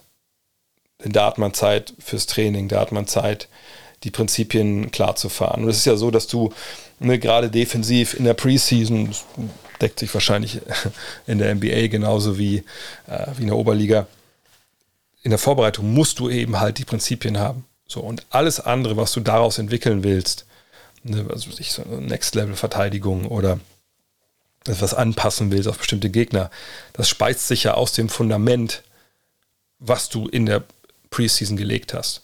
So, und deswegen ist Defense First für eine Truppe, die auf Defensivprobleme hatte, wahrscheinlich auch genau der richtige Ansatz. So. Ähm, dann ist natürlich auch so, dass du offensiv Spieler mit einer hohen Qualität hast. Ich glaube, es wird bei den Lakers oft vergessen, dass du eben LeBron James hast, du hast Anthony Davis, du hast Spieler, die äh, jetzt dazugekommen sind oder zurückgekommen sind, die auch wissen, wo der Korb hängt und die auch Basketball spielen können. Ne? Kendrick Nunn ist jemand, der ich weiß gar nicht, warum der eigentlich nie genannt wird. Gut, Stemmer wird auch sehr irrational genannt, aber Kendrick Nunn ist jemand, der kann dir sehr, sehr viel helfen ne, in, in, seiner Fähigkeit als ähm, ne, Shooting Guard, der auch ein bisschen so Point Guard in sich hat, als Combo Guard, sagen wir mal, ne, der den Ball ähm, bringen kann, der scoren kann. Ähm, Patrick Beverly als, ähm, da reden wir immer nur die Defense, aber als, ne, als guter Dreierschütze, abseits des Balles. Dennis mit seinem Speed. Ähm, Thomas Bryant als Stretch Big, wenn er denn eine zu alter Form findet. Selbst Westbrook ne, in der Transition, das ist ja auch eine Qualität, die er durchaus immer noch hat. Das sind ja alles Dinge, die können funktionieren. Ist es ein Selbstläufer, dass die in die Playoffs kommen? Natürlich nicht.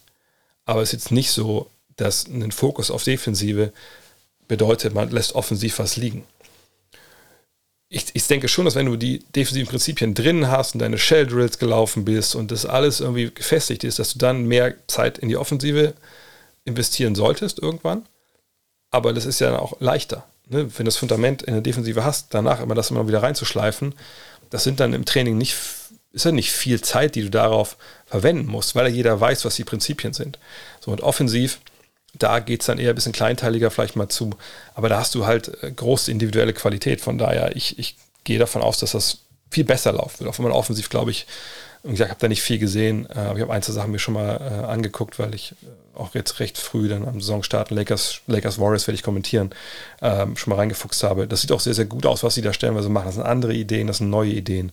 Von daher habe ich da äh, große Hoffnung, dass das klappt.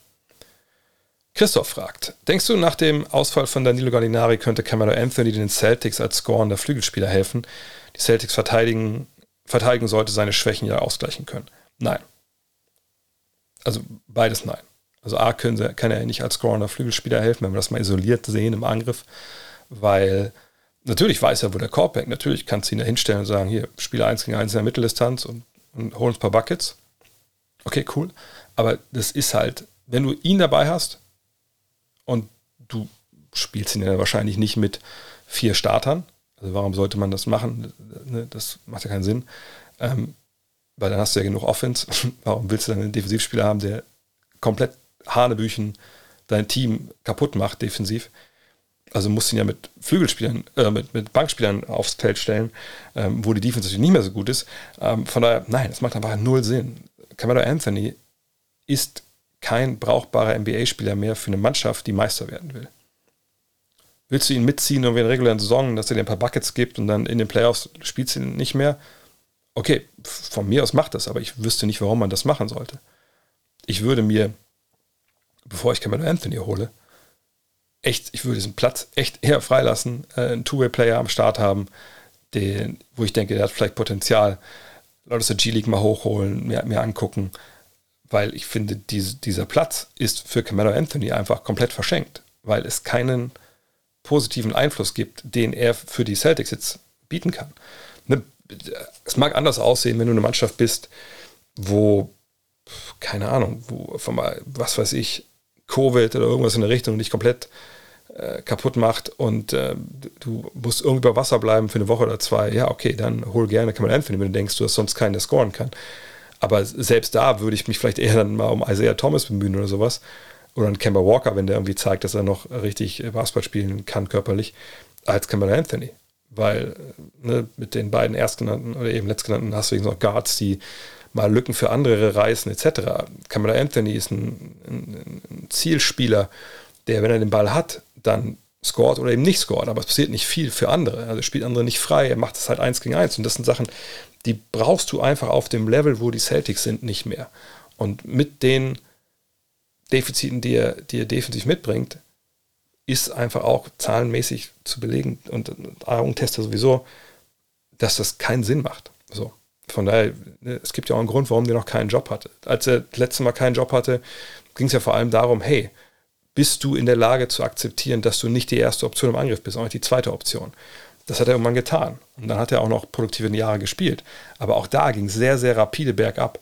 Und ich meine, Lakers-Fans, ich meine, die haben wahrscheinlich auch für Celtics-Fans nicht viel übrig. Von daher würden sie sich vielleicht freuen, wenn Camello bei den Celtics anheuert. Aber fragt mal Lakers-Fans in einer ruhigen Minute, was sie da von ihm gehalten haben zuletzt. So, ich glaube nicht, dass die glühend von Camello Anthony sprechen.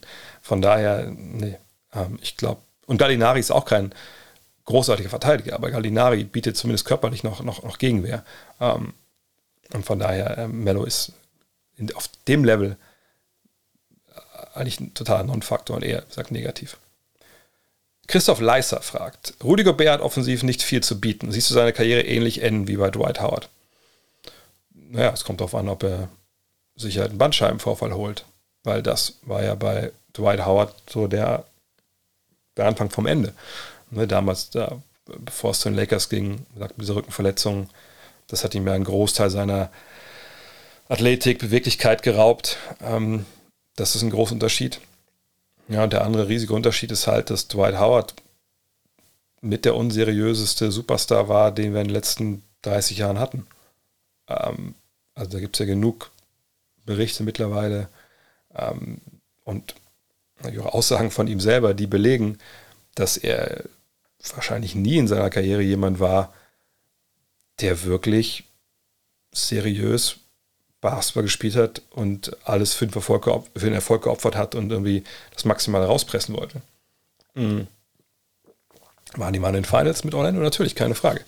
Ähm, aber äh, das ist ein Unterschied zwischen Tag und Nacht, wie Rudy Gobert sich versteht, als Basketballer, als Profi äh, versus wie das äh, Dwight Howard getan hat.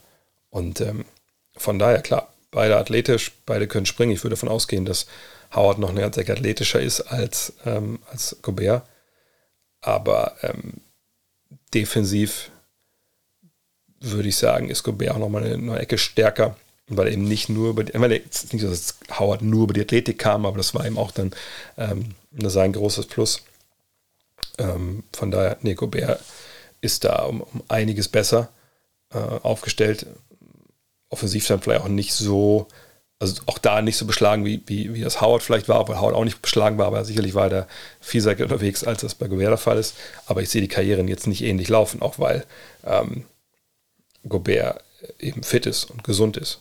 Und kann er am Ende seiner Karriere vielleicht mal irgendwie ein paar Jahre rumtingeln und bei einem Team zum nächsten?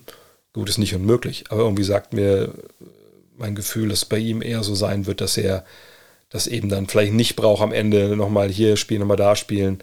Aber man weiß es halt nie, ob dann Spieler noch irgendwie einen Titel jagen oder nicht. Aber bei Gobert habe ich immer den Eindruck, dass der, wenn dann irgendwann das Ende nahe ist, dann eher vielleicht früher aufhört als später, wenn ich ehrlich bin. Stefan Kuckler fragt, Victor Wembanyama ist ja aktuell in aller Munde und sieht, es sieht wirklich nach einem, er sieht wirklich nach einem Generational Talent aus wird die Liga am Ende der Saison durch das Tanken einiger Teams langweilig. Ja, Victor Wembanyama ist in aller Munde, auch in meinem Mund. Ja, äh, Im vergangenen Fragen-Podcast habe ich mich ja lange auch äh, mit ihm auseinandergesetzt. Und da muss wir eine Sache nochmal klar fahren, weil ich glaube, meine Ironie vergangene Woche nicht ganz rüberkam. Er ist nicht 2,48 Meter oder 2,50 Meter groß, er ist 2,20 Meter groß. Äh, das nochmal for the record. Ähm, und ja, er ist jemand, der wahnsinniges Talent hat.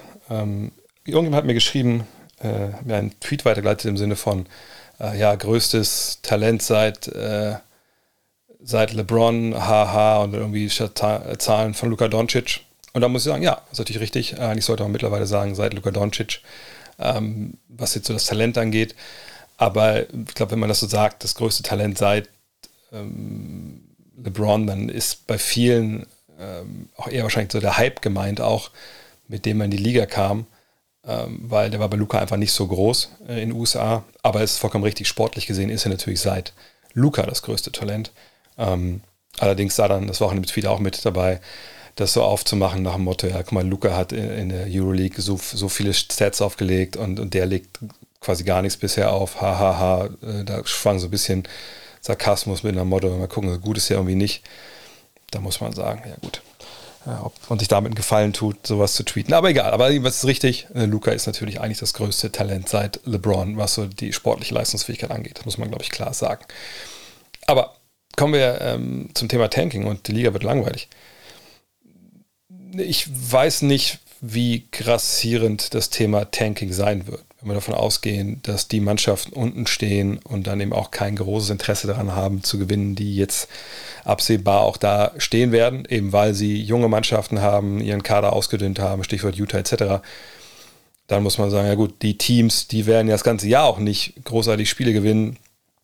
Ich glaube kaum, dass die am Ende dann grotesk weniger gewinnen werden als über die ersten paar Monate. So würde es jetzt Teams geben, die denken, ich will jedes Prozent rauspressen und ich verpasse das Playen lieber, bevor ich da mitspiele äh, und ich gucke, dass ich irgendwie noch ne, nicht als viertschlechtstes Team reinkomme in die Lottery, sondern als äh, fünfschlechtstes, keine Ahnung, oder umgekehrt, als fünfschlechtstes, als viertschlechtstes das mag alles passieren, aber durch die Reform ähm, ne, der, ähm, der, der Orts, und ich lade kurz mal, ich muss kurz mal hier eingeben, dass ich euch nochmal vorbeten kann, wie, wie hoch eigentlich die, die Wahrscheinlichkeiten sind, dass man äh, da früh pickt, dann, dann muss man sagen, ähm, das ist dann natürlich äh, nicht so wirklich hoch. Ich meine, es gibt natürlich zwei verschiedene Geschichten, die man mal klar mal nennen muss. Also zum einen jetzt, wenn es um den ersten Pick der Draft geht, klar, die schlechtesten drei Teams, die haben 14-prozentige Chance.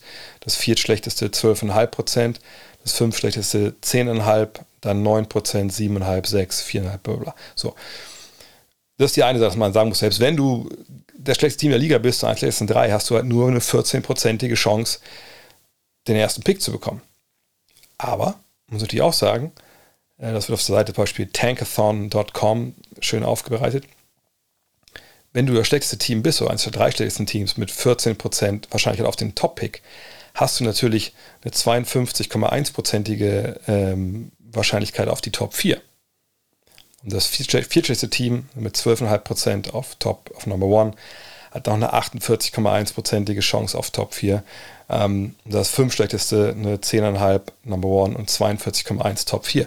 Ähm, jetzt müssen wir nochmal ausrechnen, das kann ich schnell jetzt hier nicht, äh, was Top 2 ist. Ne? Aber Fakt ist halt, es gibt ja nicht nur Ben Manjama, es gibt auch Scooter Handlers und ein paar andere Jungs. Ähm, ich habe beziehungsweise Full Disclosure, ich habe einmal kurz eben den Podcast gestoppt, weil es geklingelt hat draußen und äh, Got Next the Magazine kam hier an, Nummer 3. Und äh, da haben wir auch ein bisschen eine kleine Story drin über die, den Jahrgang 2023. Und da sind mehr Leute dabei als nur, wenn man ja mal einen Scooter Henderson, die man unbedingt haben möchte, vielleicht. Von daher, ne, es lohnt sich dann schon zu tanken, auch nicht nur für den Top-Spot, sondern auch vielleicht für die Top 3 oder Top 4. Ähm, jedenfalls wird es langweilig mein ketzerisch ist, könnte man sagen, wird denn die Fußball-Bundesliga durch, durch den Abstiegskampf langweilig? Im Gegenteil, das ist das Einzige, was das stellenweise noch, noch attraktiv macht. Na gut, es gibt ja auch das Rennen mit Champions League und so.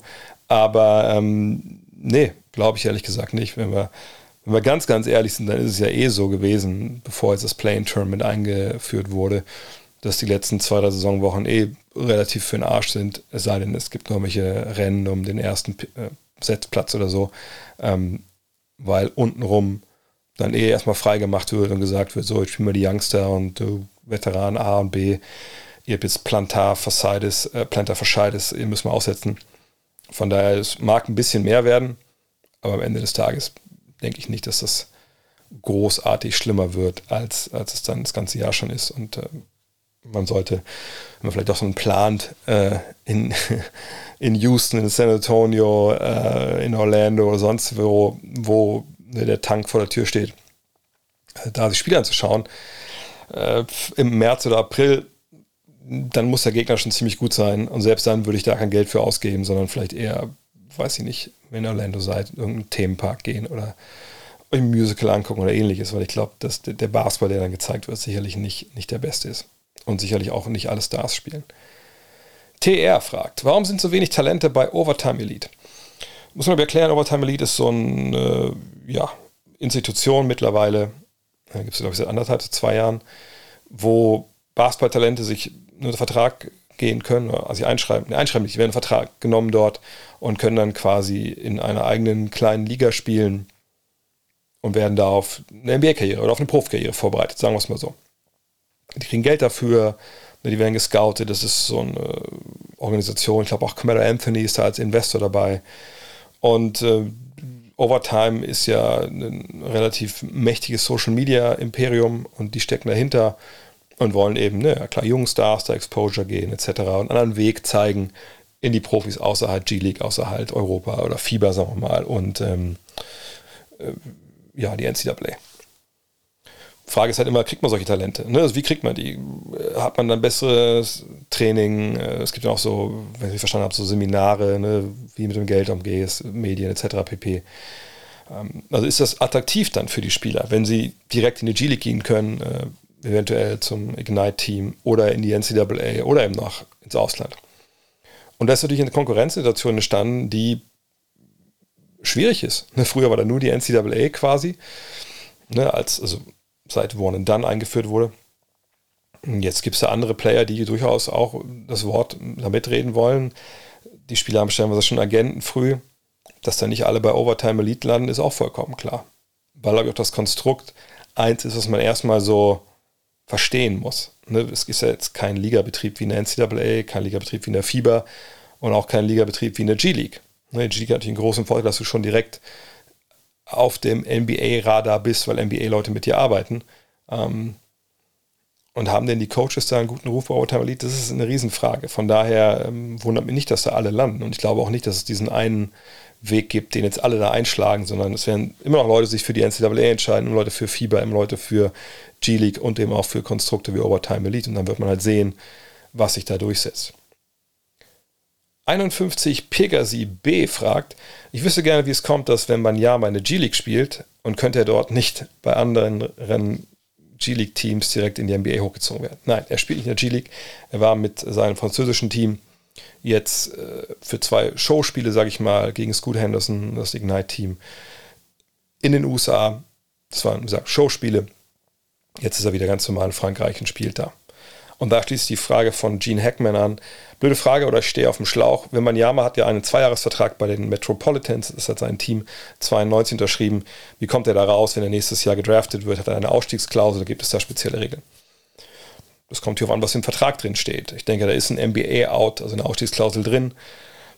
Fragt sich, wie hoch die dotiert ist. Ja, MBA-Teams dürfen nur einen bestimmten ähm, Satz bezahlen an Ablösesumme. Aber das wird geregelt sein äh, bei so einem Spieler mit, äh, mit so einem Potenzial. Der wird nicht äh, in dem Knebelvertrag drin sein, wo, was ich, die Ablöse bei 10 Millionen steht oder sowas und der kommt da nicht raus, sondern das wird geregelt sein. Ich denke mal, ähm, dass das beide Seiten auch so verhandelt und unterschrieben haben mit dem Gedanken, na gut, der ist nächstes Jahr ja sowieso weg. Mhm. Achso, und der Vorteil, warum man vielleicht auch noch zwei Jahre unterschreibt, na, man weiß ja nicht, was passiert. Ne? Keine Ahnung, verletzt er sich vielleicht und man ähm, sieht irgendwie, dass man in der Draft irgendwie doch fällt und man will sich dann nicht anmelden, dann hat man noch mal ein Jahr Sicherheit. Also das macht ja dann auch, wie gesagt, für beide Seiten in dem Fall Sinn. Dirk Herzog fragt, welches Team der diesjährigen Lottery, außer den Lakers, wäre mit Wembanyama ein Team, das um den Heimvorteil mitspielt, also in den Playoffs, und würde er neben die Top-Picks der vergangenen Draft Holmgren und Pankero passen.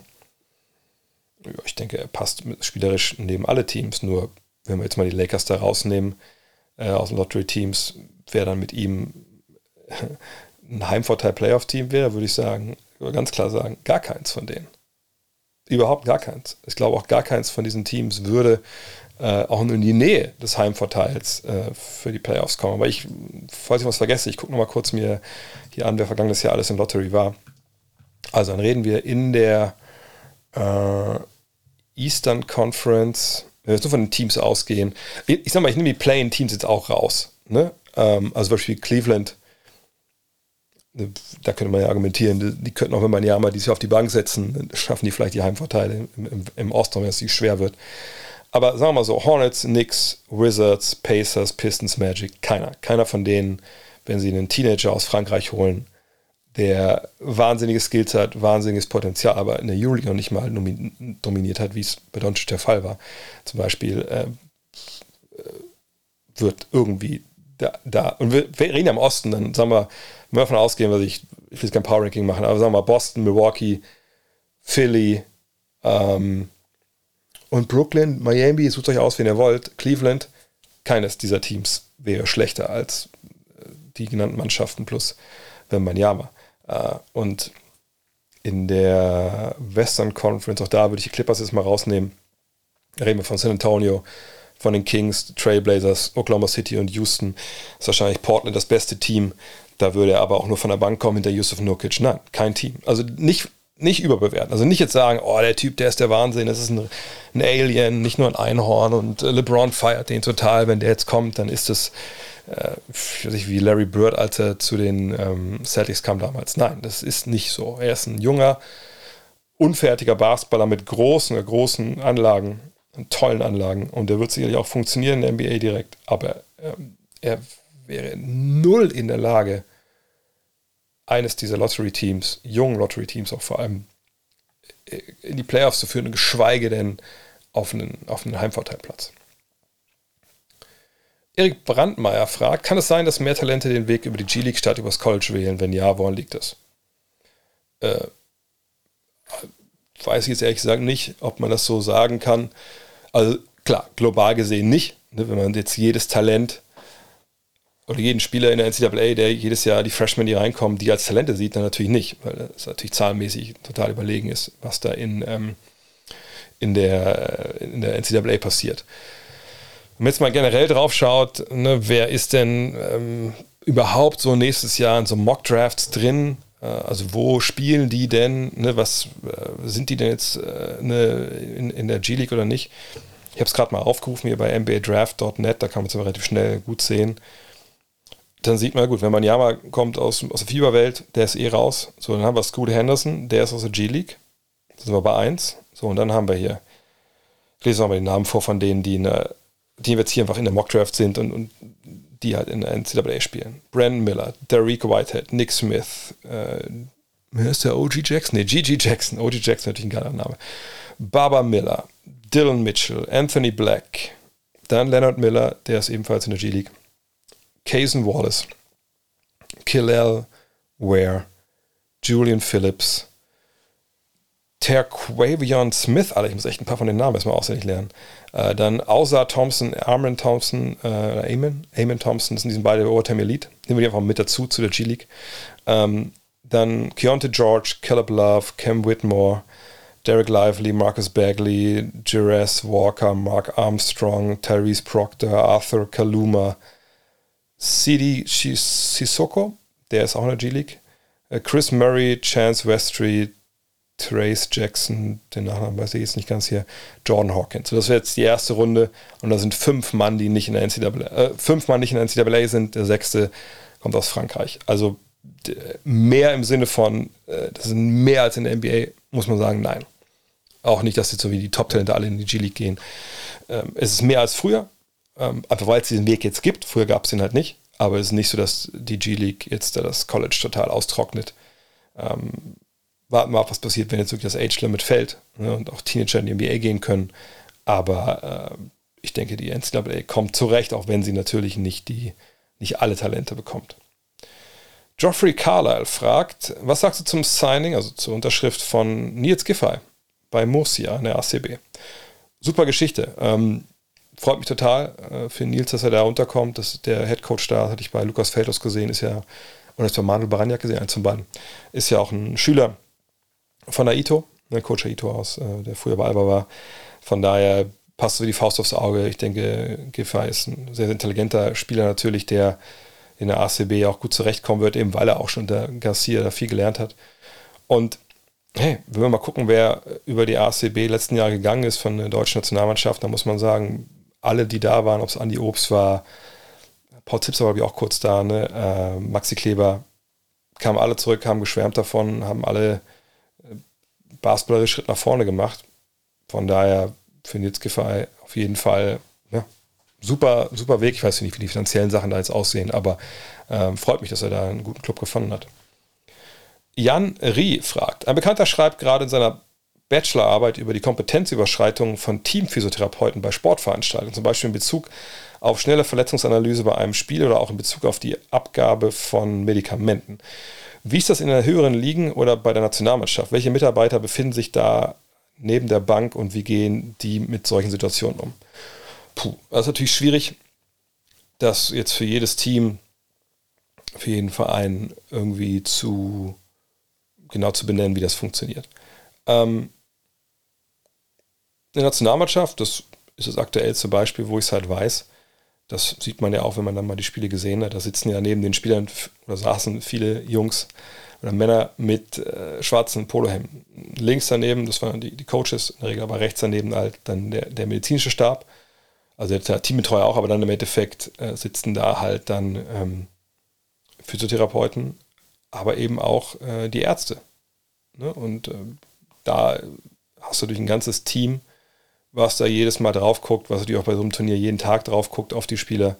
Und ähm, da würde ich jetzt nicht davon ausgehen, dass es eine Kompetenzüberschreitung gibt von Physiotherapeuten, dass die jetzt Medikamente verabreichen oder so, die nicht eigentlich nicht in ihrem Bereich sind, dass sie das verschreiben dürfen, etc. So verstehe ich jetzt hier die Frage in dem Fall. Ich weiß, beim FC Bayern München Basketball war ich da auch mit, äh, mit den äh, mit zwei Ärzten mal einen Podcast gemacht habe von denen. Da reist immer jemand mit aus dem Ärztestab, den die haben, zu den Partien, soviel ich weiß. Ähm, da wird auch mal direkt natürlich dann nachgefragt. Wie es bei Teams ist oder in Ligen, was ich so Pro A, Pro B, wo dann vielleicht nur ein Physio mitfährt und ähm, da ein bisschen der Druck entsteht, ey, kann er jetzt spielen, kann er nicht spielen, kannst du mal eine Spritze reinhauen, weiß ich ehrlich gesagt nicht. Ähm, ich weiß es gut, bei mir war es schon, schon ein paar Jahrzehnte her, als ich in der zweiten Liga gespielt habe. Da hatten wir, puh, hatten wir den Fiese überhaupt oft dabei? Bei Heimspielen auf jeden Fall. Ne, wurden wir auch getaped und so. Ich glaube, bei Auswärtsspielen war er auch mit. Aber Mannschaftsarzt hatten wir zwar einen, da wurde ich dann auch zweimal operiert, ähm, damals am Knöchel und im, äh, im Knie, aber das, der war dann bei den Heimspielen öfter mal, aber nicht wirklich jetzt bei den Auswärtspartien. Von daher aber auch da kann ich mich nicht erinnern, dass es mir gesagt wurde, nimm mal das Medikament oder jetzt halt mal die Pobacke hin, jetzt kriegst du eine Spritze rein, dann kannst du spielen. Ähm, von daher würde mich halt interessieren, was da rauskommt. Kannst du mir gerne mal weiterleiten, wenn das öffentlich ist. Tony Horn fragt, es gab vor kurzem mal ein Rechenbeispiel, bei dem jemand die heutige gespielte Pace auf Superstars der 2000er und Michael Jordan gelegt hat und ihnen ihren wahrscheinlich Punkteschnitt ausgerechnet hat. Kobe wäre in der heutigen NBA mit 39,8 Punkten pro Spiel Topscorer, vor MJ mit 37,3 und T-Mac mit 36,6. Mal davon abgesehen, dass ich mir persönlich andauernd wünsche, Kobe aus seiner Zeit, in der er 35 Zähler pro Nacht auflegte, in der heutigen NBA zu sehen. Welche Scoring-Maschinen würdest du dir heutzutage wünschen? Warum wären es Chris Mullen und Larry Bird? Äh, vielleicht erstmal kurz zu diesen Rechenbeispielen oft. Das sind natürlich oft uh, very low-hanging fruits dass man einfach sagt, okay, also die haben damals so oft geworfen und jetzt rechne ich das mal hoch. Heute spielen die Teams schneller und ach, guck mal hier. Jetzt hat der Spieler so und so viele Punkte gemacht und der Spieler so und so viele Punkte. Und das sind natürlich Vergleiche, die oft halt hinken. Ich sage nicht, dass Kobe und MJ oder T-Mac heutzutage auch auf geilem Level funktionieren würden. Ich sage, dass das, was sie damals geleistet haben, also gerade bei MJ ist es ja zum Beispiel so, das war natürlich noch ein eine andere Welt. Ne? Da, da gab es noch keine defensive 3-Sekunden-Regel, du konntest keine Zone spielen. Äh, gut, Handchecking war noch erlaubt, keine Frage. Ähm, das Spiel war langsam, auch gar keine Frage. Aber ähm, die Verteidigungen waren eben auch, äh, und die Verteidiger an sich waren vielleicht auch ein bisschen schlechter, die Athletik war nicht so weit. Ne, das, ist immer, das ist immer sehr, sehr schwierig, da auch verschiedene Äras zu vergleichen. Und einfach nur, selbst wenn es genormte Zahlen sind, die dann anzulegen. Ähm, Gleiche gilt für, für, für, für T-Mac und auch für, für Kobe. Ähm, von daher, ja, egal. Wen mir wünschen würde heutzutage, es sind gar nicht unbedingt Mullen und Bird. Also Bird, klar, Bird würde ich immer sehen wollen, Chris Mullen eigentlich auch.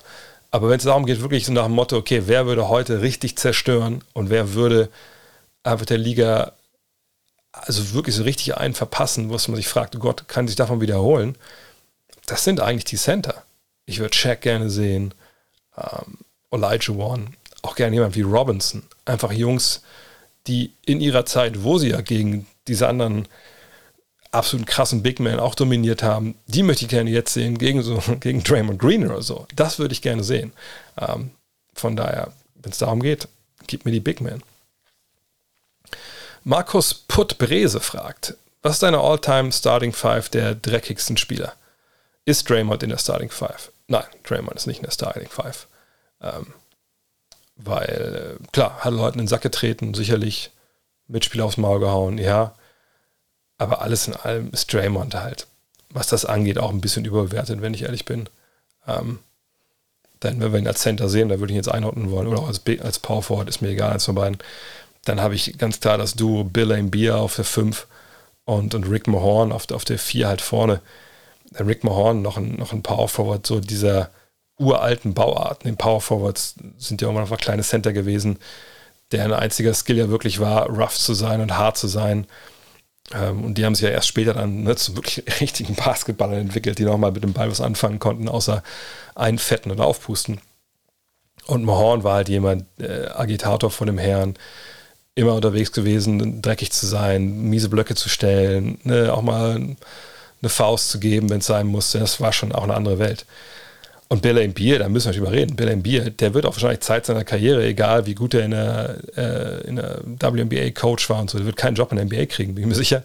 Einfach weil alle den hassen, gehasst haben. Ne? Also dreckiger Center, also einer, der wirklich auch die Füße unter landende Gegner gestellt hat, der sich geschlagen hat. Geht mal bei YouTube. Wenn ein Spieler aus den 80ern heute auf YouTube noch Lowlight-Tapes hat, dann wisst ihr, wie dreckig der war. Und der auch der hat. Ne? Hat äh, damals äh, Isaiah Thomas, glaube ich, noch im Training geschlagen. Äh, all möglichen Geschichten. Also wie gesagt, das sind Sachen ganz klar. Small Forward ist mir auch vollkommen klar. Es muss Ron Test sein. Also ich meine, gut, den Madison the Palace hat er jetzt nicht angezettelt in dem Sinne, aber äh, was für Aktionen bei dem dabei sind, wo er einfach alles ausgehakt hat. Und äh, ja, da müssen wir jetzt drüber reden. Auf der 2 Bruce Bowen. Natürlich Bruce Bowen. Wer denn sonst? Auch da gibt es Lowlight-Tapes. Guckt euch das an. Da müssen wir nicht drüber reden. Das ist so dreckig. Da fragt man sich, ob der überhaupt in seiner Karriere einmal geduscht hat. Und auf der 1, ja, ein bisschen schwierig. Das ist auch ein bisschen Kopf an Kopf rennen zwischen Isaiah Thomas und John Stockton. Ich habe dann für, Endeffekt für Stockton entschieden, weil, ähm, ja, das einfach ein Typ war. Ne? Sah aus wie so ein ja, so ein Ministrant, aber im Endeffekt hat er halt gebissen, gekniffen, festgehalten. Äh, wahrscheinlich braucht er das auch in der Zeit, ne, um zurechtzukommen in der NBA. Aber so dreckig wie der gespielt hat, glaube ich, da gibt es wenige. Ähm, und vielleicht auch, ist es auch dreckig, dass er das halt irgendwie trotzdem dieses, ähm, äh, dieses Klosterschüler-Image behalten hat in den Augen von vielen. JP fragt, warum sind der amerikanische und der europäische Basketball so verschieden? Was war zuerst da? Wer hat sich abgespaltet? Warum haben nicht beide dieselben Regeln? Im Fußballtennis zum Beispiel sind die Regeln überall auf der Welt gleich. Ja, das sind ja auch, aber Fußball, Tennis und das sind ja alles nicht Sportarten, die in den USA entstanden sind. Also wenn ihr, wenn du Planet Basketball, nee, Planet Basketball nicht, wenn du äh, Love This Game gelesen hast, dann da schreibe ich auch viele Geschichte des Basketballs, dann weißt du, dass ähm, das Spiel ja von einem Kanadier in den USA erfunden wurde, in Springfield, Massachusetts. Und dass diese Regeln, die er damals äh, formuliert hat, der James Naismith, das waren 13 im Endeffekt gar keine richtigen, in dem Sinne Regeln waren, wie wir sie heute kennen, sondern das waren mehr oder weniger Richtlinien, auf deren Boden dann die Regeln verfeinert wurden. Basketball werden sollten, auch dann im Nachklapp. Und das hat dann schon sehr, sehr früh in den USA dafür gesorgt, dass Basketball an verschiedensten Stellen dann auch auf andere, mit anderen Regeln gespielt wurde. Dass auch Frauenbasketball relativ früh dann auch begann, auch ganz andere Regeln gespielt wurde. So. Und ähm, so haben sich diese Regeln einfach sehr, sehr wild, sage ich mal, entwickelt ähm, in den USA. Und als es dann ne, über ich glaube, mit eines der ersten Länder, wenn ich mich erinnere, was Basketball dann äh, spielt, ist zum Beispiel auch Japan, weil einer der Schüler von Naismith aus, aus Japan kommt. Ähm, und dann haben sie natürlich ne, dieses Regeln verselbstständigt, irgendwann auch ähm, im Rest der Welt. Und ähm, die Tatsache, dass es halt aus Amerika kommt, dass die Amerikaner äh, ja eben auch äh, sehr, sehr, äh, wie soll ich sagen, sehr, sehr ich-zentriert sind. Ja, ich meine, NBA-Champion ist ja Weltmeister. Ne? Da mehr müssen wir eigentlich wissen.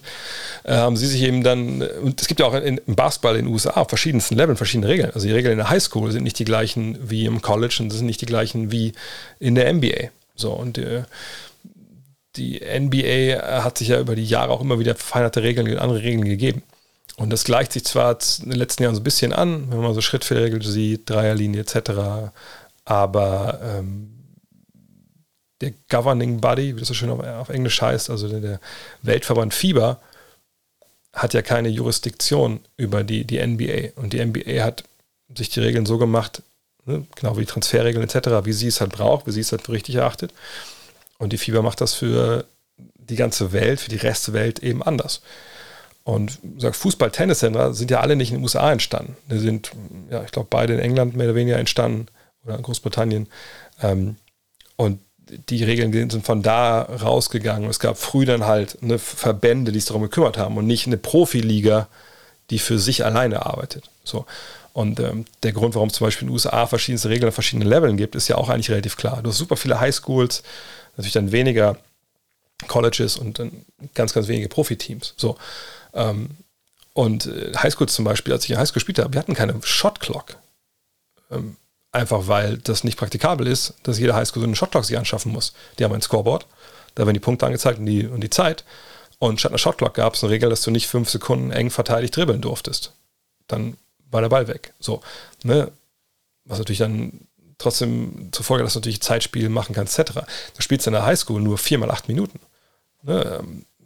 Dann gab es natürlich eine, eine NCAA, da gibt es immer noch natürlich eine Shotclock, oder gab es früher eine Shotclock, die endlos länger war als, als die in der NBA. Es gibt andere Freiwurfregeln etc. Aber das ist immer, ne, wie gesagt, verschiedene äh, Governing Bodies, also ne, die das regeln, geben sich ihre eigenen Regeln. Und das ist leider im Basketball so.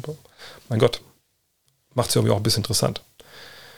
Jan Fleming fragt, ich habe gestern The Redeem Team auf Netflix gesehen, muss ich noch gucken, ehrlich gesagt, aber ist auch von einer ganz langen Liste von Sachen, die ich noch gucken muss.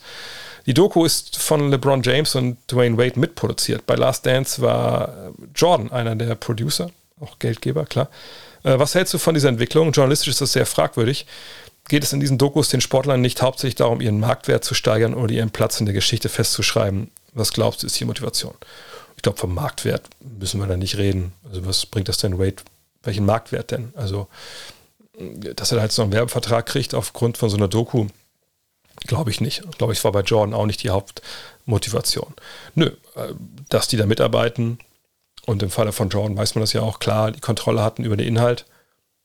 Naja, das ist halt eine gewisse Legendenbildung. Natürlich keiner Interesse daran, irgendwie kontrovers irgendwas zu zeigen. Ähm, aber das weiß man ja, glaube ich, auch, wenn man da reingeht. Also zumindest sollte man mit offenen Augen da reingehen, auch vielleicht mal sich die Credits anschauen. Ähm, und dass man da jetzt dann keine schonungslose Aufklärungsarbeit bekommt.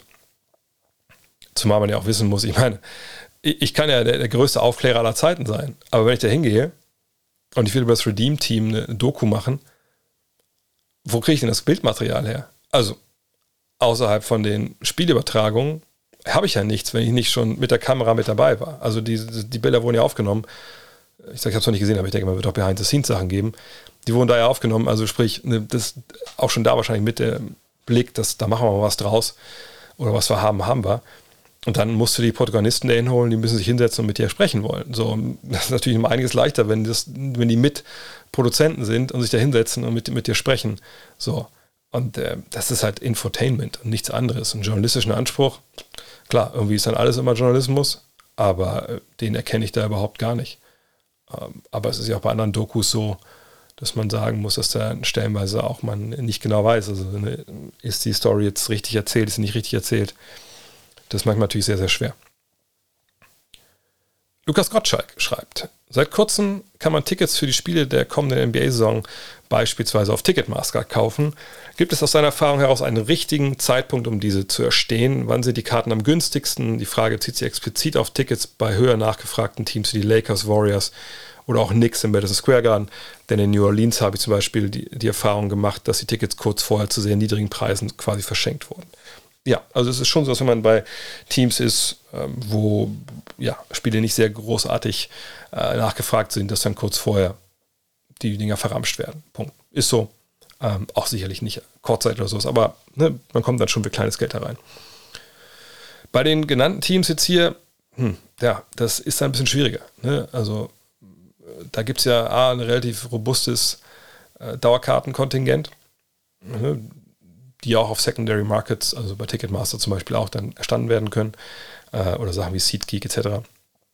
Nur ähm, Lakers, Warriors, Knicks sind einfach so stark nachgefragt, dass da selbst jetzt kurz vor, vor Spiel einfach da jetzt nicht die Preise wie in den Keller gehen, ne, für 20 Dollar, die ich irgendwie Oberrang setzen kann. Also das äh, passiert dann eher nicht. Also von daher so einen richtigen Zeitpunkt dafür, ja, weiß ich nicht. Natürlich kann man warten bis kurz vor Beginn und dann schauen, online ist da irgendwas. Aber ich wüsste jetzt nicht, habe noch nicht die Erfahrung gemacht, dass es da total in den Keller geht. Ich habe mal beim Eishockey in Dallas ähm, durchgewartet, weil das Hotel halt zehn Minuten von der Halle, nicht mal fünf Minuten von der Halle weg war. Und da habe ich dann bis eine halbe Stunde vor Spielbeginn gewartet und dann gab es dann Tickets, die vorher 140 gekostet haben für 70. Aber die Dallas Stars sind jetzt auch nicht unbedingt das groß nachgefragte Team, sage ich mal, wie jetzt die genannten hier. Von daher, nee, da kann ich eigentlich keinen Ratschlag geben. Es gibt StubHub und sowas, ne, also diese Secondary Market Geschichten. Da kann man eventuell mal Glück haben. Aber wie gesagt, Glück. Es ist nichts, da ist kein Rhyme or Reason dabei, also kein, keine Marktmechanismen, auf die man irgendwie sich da verlassen kann. Aber bei ne, Teams, wie gesagt, die nicht groß nachgefragt sind, da kann man echt für, für kleines Geld dann oft auch, auch noch Tickets erstehen. Das ist richtig. Ja, und das war's für heute. Wie gesagt, Got Next Magazine liegt hier gerade jetzt vor mir, da gucke ich gleich nochmal rein. Äh, und der Hinweis, wenn ihr noch die NBA Preview haben wollt, Got Next Magazine, ja, am besten jetzt noch bestellen auf gotnextmag.de. Nochmal der Hinweis an alle. Wir haben jetzt, ähm, Stand heute Vormittag irgendwie, ist es so, dass wir von diesen 3000 Abos, die wir brauchen, um auch die Season 2 äh, an den Start zu bringen, sind wir so 260 Abos entfernt. Und ähm, das Problem ist, wir brauchen nicht es ist schön, weil 260 Abos jetzt noch dazu bekommen, zu denen, die wir eh schon lange haben, waren ja über 4000. Das Ding ist, dass viele, glaube ich, ne, noch nicht dran gedacht haben oder es immer noch nicht wissen, dass äh, die Abos, die auf Start Next abgeschlossen wurden, damals diese Crowdfunding-Abos, die verlängern sich nicht automatisch. Also wenn ihr ein Ein-Jahres-Abo habt, wenn ihr ein Zwei-, Drei-Jahres-Abo habt, könnt ihr noch warten, das, ne, bis dann das zweite, dritte Jahr vorbei ist. Aber Ein-Jahres-Abos, wenn ihr es jetzt habt und denkt, oh, habe ich abgeschlossen, das verlängert sich automatisch. Nein, nicht, wenn ihr bei Start Next wart. Dann müsstet ihr wirklich jetzt noch, wenn es geht, bis Ende Oktober, weil dann ist ein bisschen die Deadline für uns, für Season 2, denn wenn nicht, machen wir den Laden dicht und jeder kriegt sein Geld zurück, äh, müsstet ihr jetzt ne, das für nächste Saison äh, auf gutnextmac.de ne, einfach ein Jahresabo holen, dann läuft das alles automatisch. Aber gesagt, alle Geschenkabos, alle Abos äh, über Startnext verlängern sich nicht automatisch. Und äh, ich kämpfe darum, jetzt, dass wirklich jeder das noch hört. Wir haben es auch ins Heft wieder reingeschrieben und ins Buch reingeschrieben. Äh, von daher würde mich freuen, wenn ihr da ähm, ja, nochmal gucken könntet, wenn euch das Ganze gefällt, nach zwei Ausgaben oder die dritte jetzt noch abwarten wollt, die kommt dann jetzt in den nächsten Tagen bei euch an. Dann äh, gerne verlängern. Oder ihr denkt, ja, habe ich es noch nicht gemacht aber irgendwie ist, glaube ich, ganz geil, oder? Ja, ist sehr geil. Von daher, ähm, bestellt euch noch vielleicht. Jetzt die dritte Ausgabe ist die NBA Preview ähm, mit vielen, vielen neuen Ideen, die wir so ein bisschen hatten. Ähm, aber es ist ja auch eine Menge Five drin. Also Good Red versus Bad Red ist drin und so. Würde mich freuen, wenn das was für euch ist. Ansonsten hören wir uns dann heute noch wieder, später am Tag. Abends nehme ich mit Dean ähm, die Preview zur Southeast Division auf. Atlantic Division ist schon online für alle. Ähm, gestern haben wir die Central Division für Supporter aufgelegt und vielleicht der Hinweis gerade auf meiner Website, ich muss alles nochmal neu machen lassen, äh, gehen die, ähm, könnt ihr euch nicht selber äh, registrieren. Äh, also einfach patreon.com slash drehvogt, wenn ihr dahin gehen wollt, da könnt ihr euch registrieren, ist auch kein Thema. Ähm, dann könnt ihr euch alle Supporter-Podcasts auch anhören. Und äh, für alle, die auf den nächsten Twitch-Stream warten, das hoffe ich, dass alles nächste Woche passiert. Mein Vater wird am, äh, am Montag beerdigt und ähm, mal gucken, es wird nochmal hart werden und dann hoffe ich, dass dann ab, ab Dienstag, dann Dienstagabend hoffe ich, dass ich dann wieder bei Twitch dabei sein werde, auch weil ich eigentlich jetzt schon überfällig bin, ein neues Format zu starten mit MB2K auf Twitch, aber das äh, erfahrt ihr alles in den kommenden Tagen. In diesem Sinne, vielen, vielen Dank fürs Zuhören. Ja, euch allen, äh, ja, tolle Woche noch. Äh, bis Freitag gibt es den nächsten Fragen-Podcast, vorher die Previews. Bis dann, euer André. Hello. Look at this. That is amazing. Thomas Wade with a steal. The emotions of Dirk Nowitzki. What he's always dreamed of. Hoping to have another chance after the bitter loss in 2006.